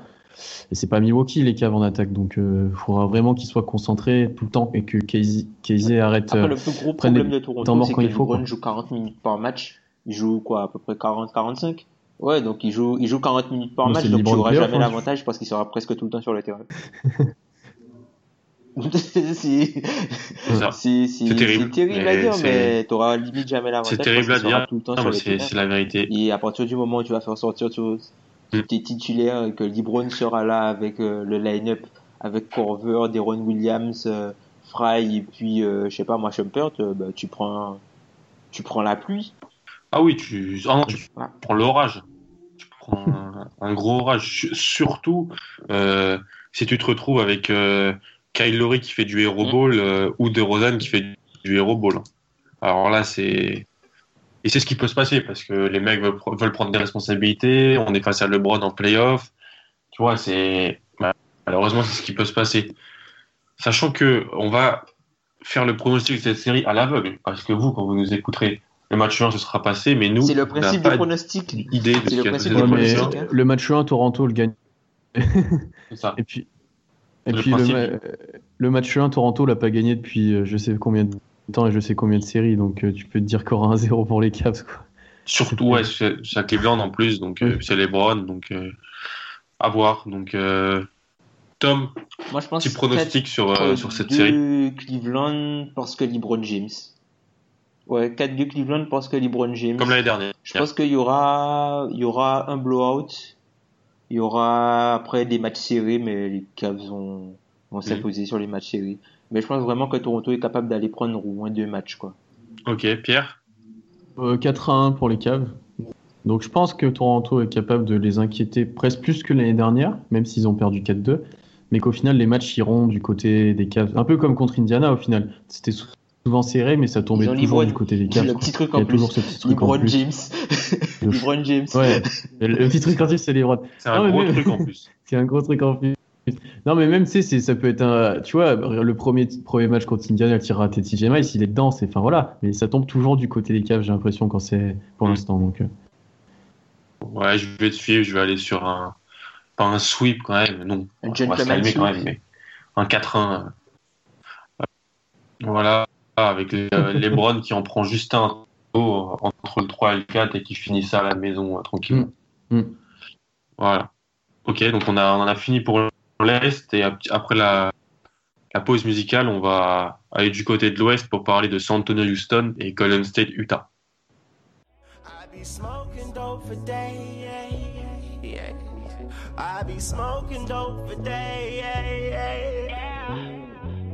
Smoking no dope as if I was Stephen Marley. Backwoods, the choice for the herb, like smoking words. The thought is intensified by me getting high off of sativas and indicas. I'm finna vibe and I'm finna ride. If it ain't good, then he ain't me. The THC levels up in my cannabis manages to take me to another dimension. To mention the way that the planet just had me turning into an intricate analyst. Feeling so lovely off of the vape. Alexander the Great Face, and I can't wait to see them niggas that wanna hate so they can take the pull of what I be smoking on to get them up into my mental state. I'm getting money, doing it together. Whatever difference is, it could just be. Après l'Est, on va passer maintenant euh, aux deux séries, aux deux demi-finales de conf de la conférence Ouest, en commençant par, je pense, celle qui sera la plus intéressante, celle qui sera la plus intéressante, San Antonio Houston. Et les gars, petit chiffre pour commencer. Au premier tour, les Spurs ont pris face à Memphis 57% de leurs tirs, soit dans la restricted area, soit dans la ligne à 3 points. Donc, euh, il y a plus de 40% de leurs tirs qui étaient à mi-distance. Mm. On sait que les Rockets, c'est l'inverse, c'est le fameux euh, Ball cher à Tom.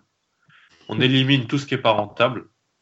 Question, est-ce que cette série, c'est une véritable opposition de style et est-ce que c'est la, la vraie opposition de style euh, entre des quatre euh, séries qui nous attendent dans la semaine qui arrive? Bah, en fait, si, comme, comme vous avez dit dans, dans le dernier podcast, euh, on va vraiment voir si les défenses ont pris l'avantage sur l'attaque, enfin si Mm. les attaques ont pris l'avantage sur les défenses à partir de cette année en playoff.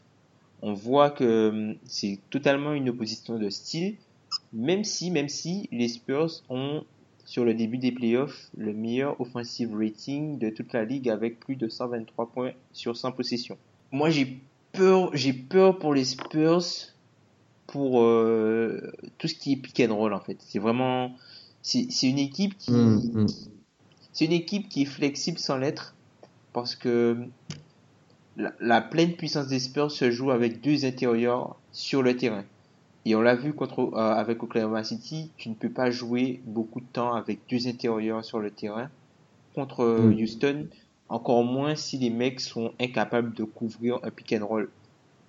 Et si tu commences à embarquer Parker et Gasol ou Parker et, et euh, Aldridge, voire euh, Parker, voire même David Lee sur un pick and roll, c'est très problématique. C'est très problématique. Je suis d'accord. Bon, pour moi, c'est vraiment euh, les Spurs vont devoir changer leur manière de jouer et c'est extrêmement difficile pour une équipe qui est huilée, qui marche comme ça depuis longtemps, Mm. qui a cette identité. Ça va être compliqué, mais ils vont devoir se forcer, forcer leur nature pour changer ce qu'ils vont, ce qu'ils font. Parce que si tu regardes les matchs qui, les matchs cette année entre les, les, les, les- Houston et les Spurs, les Spurs vont gagner 3, mais l'écart total des points est de 8 sur les 4 matchs. Surtout, surtout le dernier, ouais. a- Surtout le, Le dernier, ça se joue sur le contre de Kawhi, non? Surtout Voilà, le dernier c'est se ça. joue sur le, ca- le, le compte de Kawhi. Alors on a beaucoup Mm. parlé du compte de Kawhi, mais Harden fait un match monstrueux à plus de 33 points et je crois 10 passes. Et Ryan Anderson ne joue pas de la deuxième mi-temps. Ah, mais ils- sur les quatre, sur les, leurs trois victoires, ils peuvent en perdre deux. Facile. Donc, Mm. ça va être une série hyper serrée. Je pense qu'on va devoir forcer leur nature. Et pour moi, le, et on en parle souvent avec Ben et tout, mais le, le facteur de la série, pour moi, mais c'est la Marcus Aldridge. Mm. La Marcus Aldridge, avec l'argent qu'on lui a donné, avec l'aura qu'il avait avant, avant qu'il arrive, il doit, mais il doit être monstrueux, euh, des, surtout en attaque et même en défense. Je ne sais pas dans ses habitudes, mais il doit essayer de contrôler le pic. Ça va être très compliqué. Hmm, Ça va être très... très- Ça va être mais- très compliqué. Parce qu'en fait, Alridge, il, il doit faire ce qu'on n'a pas réussi à faire les intérieurs du Thunder sur la première série, c'est être dominant en attaque, poser un vrai problème euh, aux intérieurs de Houston et être capable sur le pic de, si il y a switch, de défendre notamment Harden ou autre. Ce que, capable, ce que Taj Gibson a fait sur certains passages, mais rarement. Donc c'est beaucoup lui demander. Mais moi, le problème que j'ai, c'est si tu mets la Marcus Aldridge en poste 5, ce qui pourrait être la solution selon le 5 ligne les Rockets, en poste 4, tu es vite euh, dépourvu de. Tu vois, tu t'as personne, t'as pas ce profil de grand ailier type, euh, bah, type euh, Ibaka qui peut jouer 4 ou 5. t'as- Tu vois, t'as pas un grand de ce type-là qui est mobile. mm. aux Spurs. Ça va être du Gasol, du David Lee. Et ça, c'est assez embêtant. Et, mm. et je pense d'ailleurs, sur les confrontations. Euh, sur les confrontations entre les Spurs et, Houston, Simmons a eu pas mal de temps de jeu mm. parce qu'il a un impact physique qui lui permet de défendre sur les Rockets. C'est ce que je suis en train de regarder, mais il a un temps de jeu beaucoup plus élevé que, sur les autres matchs. Et lui, il va avoir un rôle. Il va falloir, sur ses pick and roll, il va falloir vraiment qu'il soit capable de s'adapter. C'est-à-dire que je peux pas switcher tout le temps. Il va falloir que Green ou Kawhi gardent le joueur à un moment et s'il y a switch sur Parker ou sur Gasol, par exemple, ça va être un massacre. Hein ça va être un massacre. Bah, surtout, il faudra, faudra, être capable de contenir James Harden. Je pense pas que Kawhi Leonard sera, mis, sera missionné sur lui, tout simplement parce que. Mm. Qu'en fin de match, que, fin de match comme. Euh, il aura besoin d'une jus, et je pense que ce sera Danny Green qui va faire ce boulot-là, parce qu'il aura besoin de jus en attaque, parce que ce, ce sera. Euh, il faudra au moins aller marquer dans les, 100, dans les 110 points pour aller chercher Houston, je mm. pense faudra aller marquer dans les 110 points. Et le truc, c'est que même si ta Kawhi a 30 points très propres, il te faut trouver 80 points d'autres joueurs. Est-ce que tu peux trouver 80 points d'autres joueurs pour marquer euh, presque 110 points de moyenne pour sortir Houston Ça, c'est un petit peu compliqué. Et puis, tu as aussi la défense de Darden et la défense d'Arden sur les drives, l'empêcher de driver. Arden joue 19 drives par match. Mm. Il, joue 19 drives par match et il fait du driving kick. Il drive, il va au cercle, il prend des lancers. Donc, je crois quand même à la capacité de, San Antonio de pouvoir, de, pouvoir défendre euh, efficacement le cercle sans forcément euh, faire beaucoup de fautes. On l'a, sans forcément faire beaucoup de fautes. On l'a vu face à Memphis où ils ont la capacité de défendre nombreux dans la raquette sans forcément provoquer beaucoup de fautes. Mais pouvoir trouver un moyen de défendre les drives d'Arden, ça, ça, ça, ça, peut être une clé de la série. Et autre chose, je parlais tout à l'heure du, du pick and roll. Houston a tenté un système contre OKC. Je pense que, je pense que ce, système-là, tu t'en souviens, euh, Pierre. Le système, en fait, c'est un peu comme un système screen the screener, mais c'est un, un, pick and roll, en fait, à 3 où tu as, euh, mm. as Capella, t'as Capella et Arden qui jouent un pick and roll classique, et t'as Eric mm. Gordon qui pose un écran sur euh, le joueur de Capella. Et quand, quand mm. l'action se déroule, ben, Eric Gordon, il pose l'écran, il remonte directement à 3 points et se retrouve seul en tête de raquette. Je sais pas si, si tu te Ils l'ont fait, ils l'ont fait toute la saison, celui-là. Ils l'ont fait toute la saison. Fait, ils l'ont fait. Celui-là, il est terrible.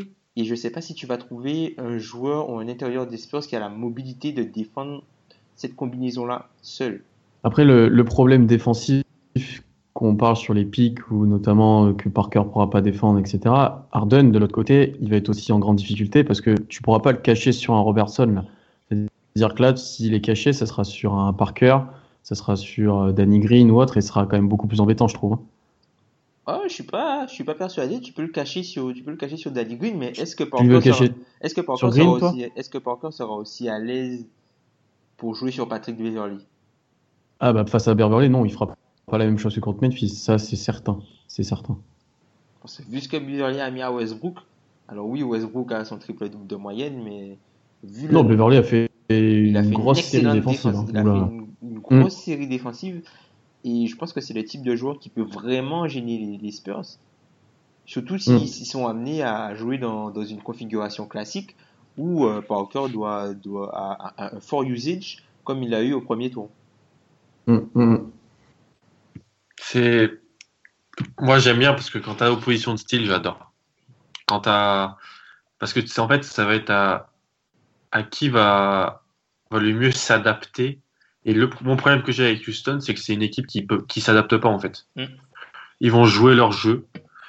Ils vont faire ce qu'ils, sont, ce qu'ils, ont fait toute la saison. Ils vont te mettre entre, allez, 102 et 115 points par match. 102, c'est quand ils sont pas, pas, pas au top, ça, tu vois. C'est quand ça rentre pas, ils vont te mettre, voilà, et sinon ils vont t'en mettre 120 à peu près. C'est avec une médiane à 100, 109, 110. Mais le, mais je en fait, je vois pas comment ils peuvent, euh, ils peuvent arrêter euh, euh, les Spurs offensivement, même si, et c'est quand même très, très, très important de signaler, c'est que, mais sur le premier tour contre, contre Memphis, à part, par dans le match 6 et euh, un petit peu de, de, de, de, de- d'Aldridge encore, c'est du Kawhi, Kawhi et Kawhi. Mm. Ici, avec une efficacité, mais monumentale. Ben a parlé de son PER l'année dernière, la semaine dernière dans, dans le pod, mais il va falloir qu'il soit encore à ce niveau-là. Tu peux vraiment te poser des questions parce que le mec est humain et euh, va falloir qu'il score, qu'il score, qu'il. Je, je suis pas en train de dire que, que Houston va remporter la série, c'est possible, mais quand, on, quand tu regardes les forces en présence, quand tu regardes les styles de jeu, euh, il va falloir que Pop change. En même temps, Pop, Pop il a aussi l'habitude de d'Anthony en playoff, ils se sont beaucoup joués. Mm. Quand, Mm. euh, quand il y avait des Phoenix San Antonio, euh, d'ailleurs Phoenix l'avait, avait, l'avait- a, a déjà battu, euh, avait, avait- ah non c'était Gentry je pense qui était. Quand, Ouais, ouais, C'était Gentry. c'est- là où ils se font sortir par Mm. Goran Dragic. euh, Mm, mm. Par Goran Dragic dans le match 4. Ouais. C'est ça. Mais euh, non, mais ils sont joués, ils se, ils se- ils se connaissent. Donc, euh, Pop va devoir faire des ajustements et on va voir ça. bah, quand vous écouterez le podcast, on aura déjà vu ça dans le match 1. Mais euh, j'ai vraiment hâte de voir les Spurs jouer off- offensivement. C'est vraiment pour moi euh, la clé de cette série. Oui, après, moi j'ai des doutes sur Houston parce que contre Oklahoma, ah, mine de rien, on a une défense euh, Oklahoma qui est moins bonne que celle des Spurs. Et, euh, et ils ont été très maladroits contre nous. Harden a, Harden a pas été très bon. Donc pour l'instant, sur ces playoffs, il n'a pas été très bon. Et à voir s'il est capable de rehausser son niveau de jeu et si Houston est capable de mettre les tirs. Si Houston shoot aussi bien contre San Antonio que contre Oklahoma, je pense que les Spurs auront un petit avantage. Parce qu'ils à 3 points. euh, Non, ils auront c'est un c'est gros avantage. pas, c'est c'est pas, c'est pas ouf à 3 points hein, pour voir que c'est Houston. Et après, pour moi, Kawhi est capable de dominer complètement cette série, du- de- mais et des deux, deux côtés du terrain, parce que Ouais. sur un match 7, par exemple, Kawhi, il peut, il peut éteindre Harden et dominer en attaque, ce qui est pas capable de faire Harden. Ah, c'est le meilleur joueur de la, c'est le meilleur joueur Ah de oui. la série. Ah oui, oui, de très loin en fait. C'est le meilleur joueur de la Mm. série de très loin et c'est l'avantage que les Spurs auront parce qu'en fait on a beaucoup Mm. parlé de ce qui s'était passé l'an dernier et de la défaite euh, face euh, face aux Spurs. Sauf Oklahoma. que face, euh, la défaite des Spurs face à Oklahoma, sauf que dans cette défaite là, ben Kawhi c'était pas le meilleur joueur sur le terrain, il se faisait démonter par Kevin Durant et Westbrook Mm. était le deuxième meilleur joueur sur le terrain mais de très très loin. Du coup les Spurs ne pouvaient rien faire. Donc là, cette année, enfin, avec équipe de Houston, ça peut être un peu rééquilibré, je trouve. Mais je vois pas vraiment. euh, Enfin, ça va se jouer sur des détails. Et j'ai plus confiance. Enfin, dans. Enfin, les Spurs sont monstrueux en fin de match. Les Spurs sont, enfin, en fin Dans de match, clutch, ils sont ouais. monstrueux dans le clutch tout simplement parce qu'ils ont Kawhi Leonard qui est capable de faire des actions d'éclat des deux côtés du terrain et qui se met, il se met à jouer sur le meilleur joueur adverse et lui, il devient limite le meilleur attaquant de, de- sur le terrain. Donc du coup, ça me fait un petit peu pencher euh, pour les Spurs. Donc, tu, tu, on va pas. On va passer à, à la fameuse, euh, au fameux pronostic. Tu vois les Spurs en, en combien? Franchement, je vois les Spurs en 7 ou en 6.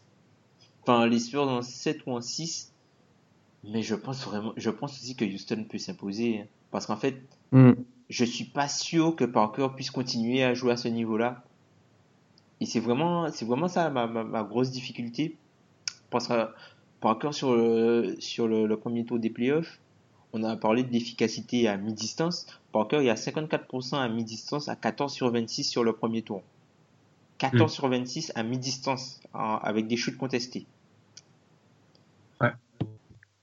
Donc là, il Ah, aura c'est- sur le dos. Et puis, on a, il y a quelque chose qu'on n'a Dans pas cer- il y, a, il y a quelque chose dont on dont on n'a pas parlé, c'est le banc de Houston. Le banc Hmm. de Houston, enfin, c'est le banc de Houston qui bloque ici. Hein. En fait, c'est c'est Ouais. pas en banc, c'est juste c'est trois gars quoi. C'est trois joueurs. trois. C'est Néné, Louis et Gordon. Et qui nous ont défoncé au, au premier Au tour. match parce 4, que- au match 4, c'est c'est ind- c'est indécent. Et attention au retour de Sam Dekker, qui pourrait, Sam Decker, Sam Decker revient? ouais, qui pourrait, euh, il a recommencé Ça, à shooter ça, et euh, ça peut donner un profil supplémentaire, non seulement pour défendre sur Kawhi, mais aussi pour stretcher un stretch fort. ça, c'est intéressant ça. Pierre, ton pronostic? Moi, je vais rejoindre Tom, je pense, même si ça va être très serré et que Houston a clairement les armes pour gagner. je vais mettre San Antonio en 7 avec un match 7, euh, pas comme celui qu'on a eu hier, un vrai match 7 et avec un Kawhi vraiment fort. Ok. Et ben moi, je vais en fait, je vais aller contre, contre ce que je pensais et contre ce que j'ai mis euh, dans mon bracket et je vais annoncer les Rockets 106. Eh bien, nickel. Moi, c'est ce que C'est j'ai annoncé dans hein. mon bracket. Moi, c'est ce que j'ai annoncé dans mon bracket, les Rockets 106. Voilà. Je vais annoncer les Rockets 106. Et je pense qu'en fait, ça va, ça va un peu s'échanger des matchs dans les quatre premiers. Et, et le tournant, ça va être le match 5. Et je pense que si ça, si ça rentre dedans, si, si l'attaque des Rockets asphyxie totalement le euh, les Spurs, ça va être difficile pour eux de, de scorer. Et voilà, si ça rentre, si, si Houston met dedans, Houston gagne la série. Ouais, Pour moi. Moi, j'avais les, j'avais les, les Rockets 106 avant, avant le premier tour. Mais j'ai vu Kawhi, les gars, il, non. Non, le gars est inhumain. le mec est inhumain. Enfin, il, il, il- il y a personne qui est près, qui, qui est tout près de son, son niveau de jeu à Houston, quoi. Il y a vraiment personne. Mais personne. Ouais, mais je sais pas. Ça- que ça serait le- c'est super ça- ça-. Ça serait LeBron, je Mm. parierais pas contre LeBron. Mais même si Kawhi est immense, tout ce que tu veux, je sais pas, je me dis que c'est. Je me... En plus, en face, c'est. Voilà, c'est une attaque, mais attends, ils ont rien mis dedans contre OKC et ils sont passés 4-1. Ils, ont... euh, ils sont quand même passés à, à, à 4-1. En Une, pour une fois, le banc des Spurs va être matché par un bon banc, alors que d'habitude, ils arrivent à prendre la, à, à avoir de l'avantage euh, sur, sur, sur, ce- sur ce plan-là. Ouais. Je me dis qu'en fait, à part répondre à Kawhi en 1 contre 1, ils ont tout en un peu meilleur. Donc, euh, je me dis que c'est possible que, on sait pas, il peut, il peut se passer quelque chose sur une fin de match. Et voilà, je vais donner Houston en, en 6. Parce que voilà, je. Et, pas- et pour D'Antoni, D'Anthony. pour Mike. Half ça. defense, double offense. C'est ça. Sans transition, on va passer euh, à la dernière série. Selon Pierre, ce n'est pas une série, mais les, les fans d'Utah ont quand même le droit à leur preview euh, chez nous. Euh, donc Utah Golden State, Utah qui s'est imposé dimanche soir au Staple contre les Clippers, Un patron. mon patron. Euh, Golden State, ils étaient en vacances hein, depuis euh, deux semaines quasiment. Euh, une semaine, hein, je, suis- dur, mais voilà. Euh, Qu'est-ce qu'on peut attendre de cette série et est-ce que Utah peut accrocher un match? Question euh, simple, Pierre. Mm, Accrocher un match, oui, parce que bon, les Warriors n'ont pas joué depuis longtemps, ça reste une bonne équipe Utah, et voilà. Accrocher la série ou même faire douter les Warriors, j'y crois pas du tout. Parce que Utah, est- c'est une bonne équipe, ça joue collectif, il y a des bons joueurs. Mais Golden State, ils vont avoir quoi, les 3 ou 4 meilleurs joueurs de la série, dans leurs 5. Euh, Utah n'a pas les armes offensives pour mettre à mal la défense de Golden State, pour moi. Et surtout, défensivement, ça va être compliqué. Rien que quand j'imagine, en fait, sur le pick and roll, comment défend Gobert et comment défend le Jazz, on en a déjà parlé, que Gobert reste dans la raquette. Si tu fais ça face à Curry, Thompson et Durant, je pense que tu vas te faire allumer et vraiment, et je me demande comment Utah va, va réussir à corriger ça. Et puis après, quand je vois les matchs d'Utah contre les Clippers, donc il y a eu des bons matchs, etc., mais ils perdent quand même le 6 chez eux, avec, euh, avec du Paul Pierce, avec euh, du. Un grand Chris Paul. Enfin voilà, il y avait du, un grand Chris Paul, mais quand tu vois l'équipe des Clippers. Chris Paul tu vois- qui gagne ce match à lui tout seul. Oui, mais au final, Utah n'a pas réussi à gagner contre cette équipe-là. Une équipe des Clippers amoindrie, avec euh, Reddick qui, qui est nul. Enfin voilà, c'est. Je me dis contre les Warriors, ça peut pas passer.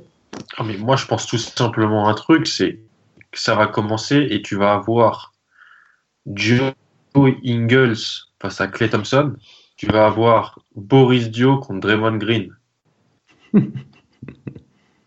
et c'est pas et, et je parle pas de Kevin Durant sur, contre Gordon Hayward et, et Steph Curry sur George Hill. Je parle juste de ça Thompson contre Joe Ingles et Boris Dio contre Draymond Green. Mais pour moi, c'est mais c'est pas possible. Genre, c'est je ne vois pas comment ils ne ils peuvent pas ils peuvent stopper ça alors que la défense est censée être la force et le socle de cette équipe. C'est c'est comme si en fait tout ce qu'ils savaient faire de mieux c'est annulé quand ils jouent contre les Warriors. En fait. Mm.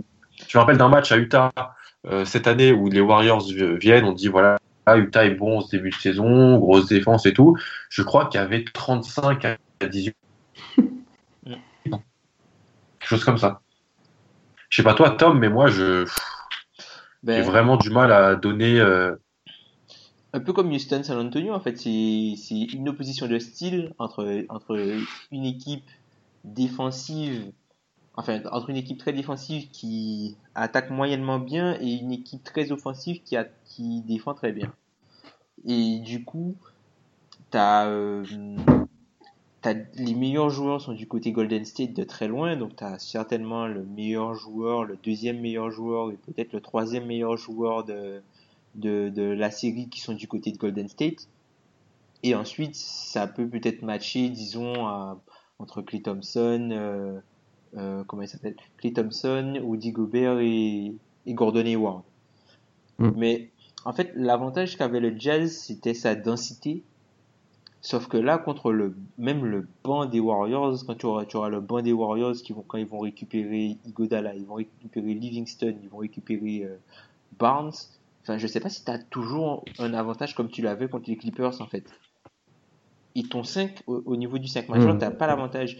Alors que, enfin, moi je trouve que Utah c'est une équipe qui ressemble un peu à, à l'équipe de Memphis dans, dans sa façon de jouer, mais avec plus de talent offensif. Donc je pense qu'ils peuvent, ils peuvent accrocher peut-être sur... On va dire qu'il y aura des blowouts, mais il y aura peut-être un ou deux matchs serrés qui pourront accrocher peut-être, mais je suis pas sûr qu'ils puissent le gagner en fait parce qu'il y a trop de puissance de feu de l'autre côté. Il y a vraiment trop de puissance Mm. de feu. C'est ça. Mm, mm. C'est une arme de destruction massive en face. hein. Donc, euh, Et ce qui est marrant, c'est que ça va être totalement, pour les Warriors, ça va être totalement différent du, de leur premier tour, en fait. Mm. Premier tour, ils ont joué contre une équipe, à- en fait, qui fait, qui essaye de, qui fait un peu tout comme eux et qui, qui le fait moins, moins bien, en fait. Et là, ils vont se retrouver contre une équipe qui veut, qui, qui- qui aime, qui aime amener ses adversaires sur un rythme différent.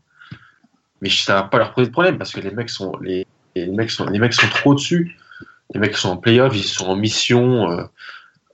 Moi, voilà, je vais, on va pronostiquer dans, dans peu de temps. On passe pas beaucoup de temps sur cette série, mais je vois pas comment, parce que même, même Gordon Hayward, Gordon Hayward, c'est censé, bon, selon, selon, selon vous deux, il est quoi? Il est quatrième meilleur joueur de la série, on va dire. Mm. Quatrième.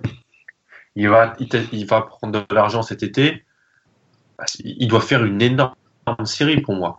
Et dans son match-up, il se retrouve face à qui? C'est KD qui va défendre sur lui. Ou alors quand Iguodala va rentrer, c'est Iguodala. Et je suis pas- désolé, je le vois. C'est pas forcément mieux pour lui. Tu vois, c'est pas forcément mieux. Je le vois, je le vois pas. Je le vois pas.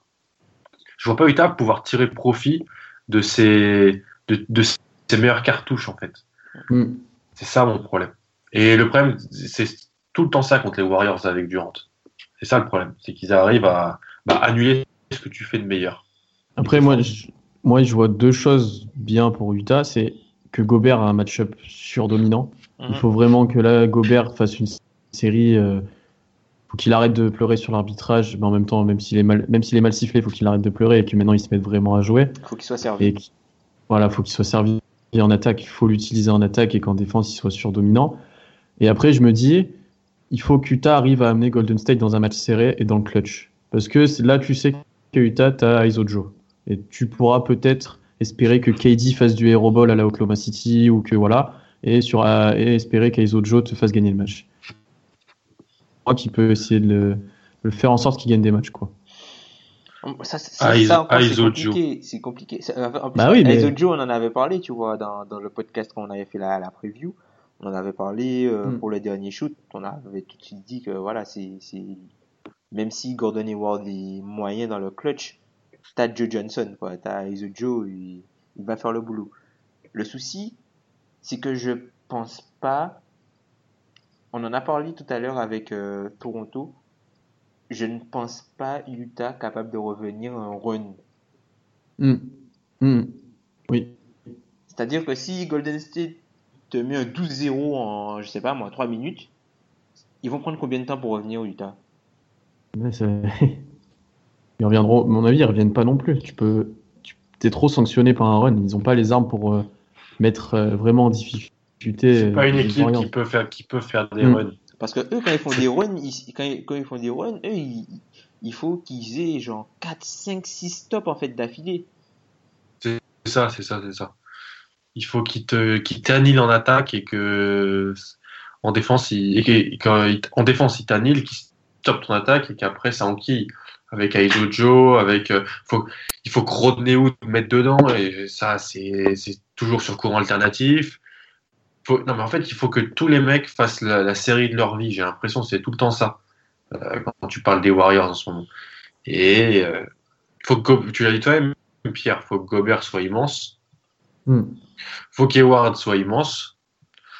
Euh, faut que Favor soit excellent. Faut, faut, soit Favors bon. aussi, qui a fait un bon dernier match contre les Clippers. Il faut Qui qu'il soit. était bon, mais en même temps, il y avait qui en face Je me demande.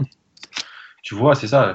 Ils, ils ont, ils- les mecs, les gens, les- ceux qui ont été très bons contre les Clippers, ils vont se, ils vont se retrouver maintenant contre les Warriors. Et quand il y avait personne en face contre les Clippers, maintenant, ils ont des top joueurs en face. Donc, euh, c'est extrêmement compliqué. Et juste pour montrer la difficulté des, de Utah en attaque face aux Warriors, sur 100 possessions, c'est 94 points en saison régulière Utah face aux Warriors. C'est la pire stat, c'est contre la pire équipe en fait. C'est juste, ils n'arrivent pas à marquer contre eux, ils n'ont pas de solution quoi. Si tu regardes les équipes, celles qui arrivent à poser des problèmes aux Warriors depuis à peu près deux ans, euh, c'est des équipes qui arrivent à scorer et qui après sont, ont des défenses qui leur permettent de, euh, qui leur permettent de jouer vite après. C'est les Celtics, euh, les Rockets. Les, les, les, les Rockets les ont battus une fois. Bon, les autres fois ils se sont fait démonter. Mais quand ils les ont battus, c'est que en fait ils ont, ils ont, ils ont juste scoré plus. Alors, Mm. Je savais pas que c'était possible de plus scorer que les, les, Warriors dans un match d'attaque, mais bon, ça a été fait. Et tu vois, et même la défense d'Utah est excellente, mais c'est pas une défense qui te permet après de, de courir, qui te permet de euh, d'avoir des paniers faciles, en transition, de shooter et tout. Donc, euh, Mm. je pense que j'ai pronostiqué en premier, ça va être très très, ça va être peut-être dur pour les fans d'Utah, mais je sens le- venir euh, gros comme une maison le coup de balai. Le sweep Ouais. Ah, il est dur. 4-0. le sweep, hein. Enfin. 4-0. C'est dur, mais bon. Je vois pas en fait comment comment ils peuvent prendre un match. Même comme tu as dit, si ça me met dans un, match serré, en face, t'as- t'as- tu peux faire de, de l'isolation avec Durant. Euh, Mm. T'as t'as Curry qui peut prendre euh, qui peut prendre les choses en main. Tu peux mettre des systèmes sur sortie d'écran pour Thompson. Pff. Défensivement, tu auras Green et Igodala qui seront qui seront là. T'as le retour des, des blessés, des joueurs du banc. Qui, Voilà, T'as aussi ça, et ça c'est. ça. 4-0. Bon, moi j'hésite, je t'avoue que j'hésite entre le 4-0 et le 4-1. Je me dis que sur un match où les Warriors n'arrivent pas à mettre dedans, etc., le Jazz peut réussir à accrocher. Mais c'est pareil, quoi. C'est- ils vont se faire allumer. Ouais, on va dire 4-1 quand même. Allez. Bah, moi, un petit peu comme, euh, un petit peu comme, euh, comme Alan, je pense. euh, Enfin, j'aime beaucoup Utah, hein, mais Hmm. je pense que là, la, la, la marche est trop haute, en fait. La marche est trop haute. Ils ont une très bonne défense, mais la défense de Golden State est meilleure que la leur, et l'attaque est, est, est vraiment très très forte. Et là où ils ont l'avantage contre les autres équipes avec leur banc, ben, contre Golden State, leur banc, ben, il est quand même plus faible. Donc, euh, Mhm. je pense pas qu'il. C'est ça. J'ai énormément de mal. En plus, Gobert a, comme- a toujours ses soucis de santé. Favors, tu sais pas comment ça va se passer. La Burks, il est out. Enfin, Wood, c'est pareil. ou tu sais pas. Enfin, c'est trop random en fait. Et euh, je pense pas. Non, je pense pas qu'ils. Je pense pas qu'ils prendront un match malheureusement. Est-ce que, est-ce que tu vous pensez que les Clippers auraient fait mieux Ah non. Ah non, Clippers ça- avec Blake Griffin. Ça aurait été encore pire, je pense. Les Avec Blake Griffin, ils auraient peut-être pu. Non, même avec Blake Griffin, ils se sont, ils se sont fait démonter hein, les Clippers, ça je pense. hein. Oui, mais sans, Bla- sans Blake Griffin, ils auraient pris 4-0. Avec Blake Griffin, ils en auraient pris au moins un, je pense. Ah non, non, non, je pense qu'ils auraient pris 4-0 pareil. Tu penses pas, Non, toi non, non, non, Ah ouais non, ils auraient pris 4-0 pareil. Ah non, non, je pense pas, pas du tout. Pas du tout, du tout, du tout. Ah ouais, t'es dur quand même. Non, mais non, les gars. euh, ils ont un problème. Ils ont, les Clippers ont un gros problème à l'aile. Il y a Kevin Durant à l'aile. hein. Ouais, c'est vrai. Vu comme ça, pr- présenté comme ça, c'est vrai. C'est vrai. Ouais, c'est un peu une note euh, dure sur, euh, parce que sur des demi-finales de conf, annoncer des, un sweep, c'est quand même un petit peu dur, mais bon, c'est Les Warriors sont trop. c'est c'est ça. C'est les Warriors. C'est Warriors Wool. Et euh, voilà. Donc on en a fini pour, pour cet épisode sur euh, preview un petit peu des demi-finales, euh, que ce soit à l'Est ou à l'Ouest. Euh, N'hésitez pas à partager, à, à nous suivre sur les réseaux sociaux. Euh, les gars, c'était cool. Franchement, on salue Ben. Sans le boss. Ben qui, qui est en on salue qui est en révision, on sait qu'il va gérer tout ça, il va revenir très vite et nous on vous dit à la semaine prochaine. Salut. Salut. I just took another nigga bitch. I'm the nigga that them bitches with. We just hopped about the what you call it. Shoes on it like what you call it. But let's them. Balenciaga when a nigga walking. I with money and with money talking. I don't speak, I let the money talking. And I was broke, you ain't ride for me. Now these bitches tryna ride for me. I just keep it from around me. Keep that fake shit from around me. I'm the king, you should crown me. The diamonds water like I'm drowning. Ice on, that's clarity. You should see the way they stare at me. Yeah. Hold on, rolling, let me slide in. Bitch staring at my diamonds. Left a mission, ain't finding. Foreign car, what we driving? Shout trying to let me slide in. I'm just coolin', I'm just vibing. I'm rolling and we on the road. Jerry ice, I might catch a cold. When I was broke, they wasn't riding with me. Now they trying to jump inside with me. And I gotta keep the fire with me. Blow it with me, you don't. Back it up and she start to throw it. Crack the seal and I start to pour it. Boss seeds and I learn to grow it. I'm a plug, any nigga know it. She it like the Atlantic coast. I'm just sipping on some purple post. Valencia on me, got the stick with me, got the sauce with me, got the toast with me. If you say something, we gon' spray some. Pascal, I'm about to weigh some. Nigga snake, stay away from her. I need a check, I'm tryna make some. I just took another nigga bitch. I'm the nigga that them bitches with. We just hopped about the. When you make decisions for your company, you look for the no brainers. And if you have a lot of mailing to do, stamps.com is the ultimate no brainer. It streamlines your processes to make your business more efficient, which makes you less busy. Mail checks, invoices, legal documents, and everything you need to keep your business running with stamps.com. Seamlessly connect with every major marketplace and shopping cart. Schedule package pickups and see your cheapest and fastest shipping options from different carriers with rates up to 89% off USPS and UPS rates. And with the stamps.com mobile app, you can take care of mailing and shipping wherever you are. Make the same no-brainer decision as over 1 million other businesses with stamps.com. Sign up with code program for a 4-week trial plus free postage and a free digital scale. No long-term commitments or contracts. That's stamps.com. Code program.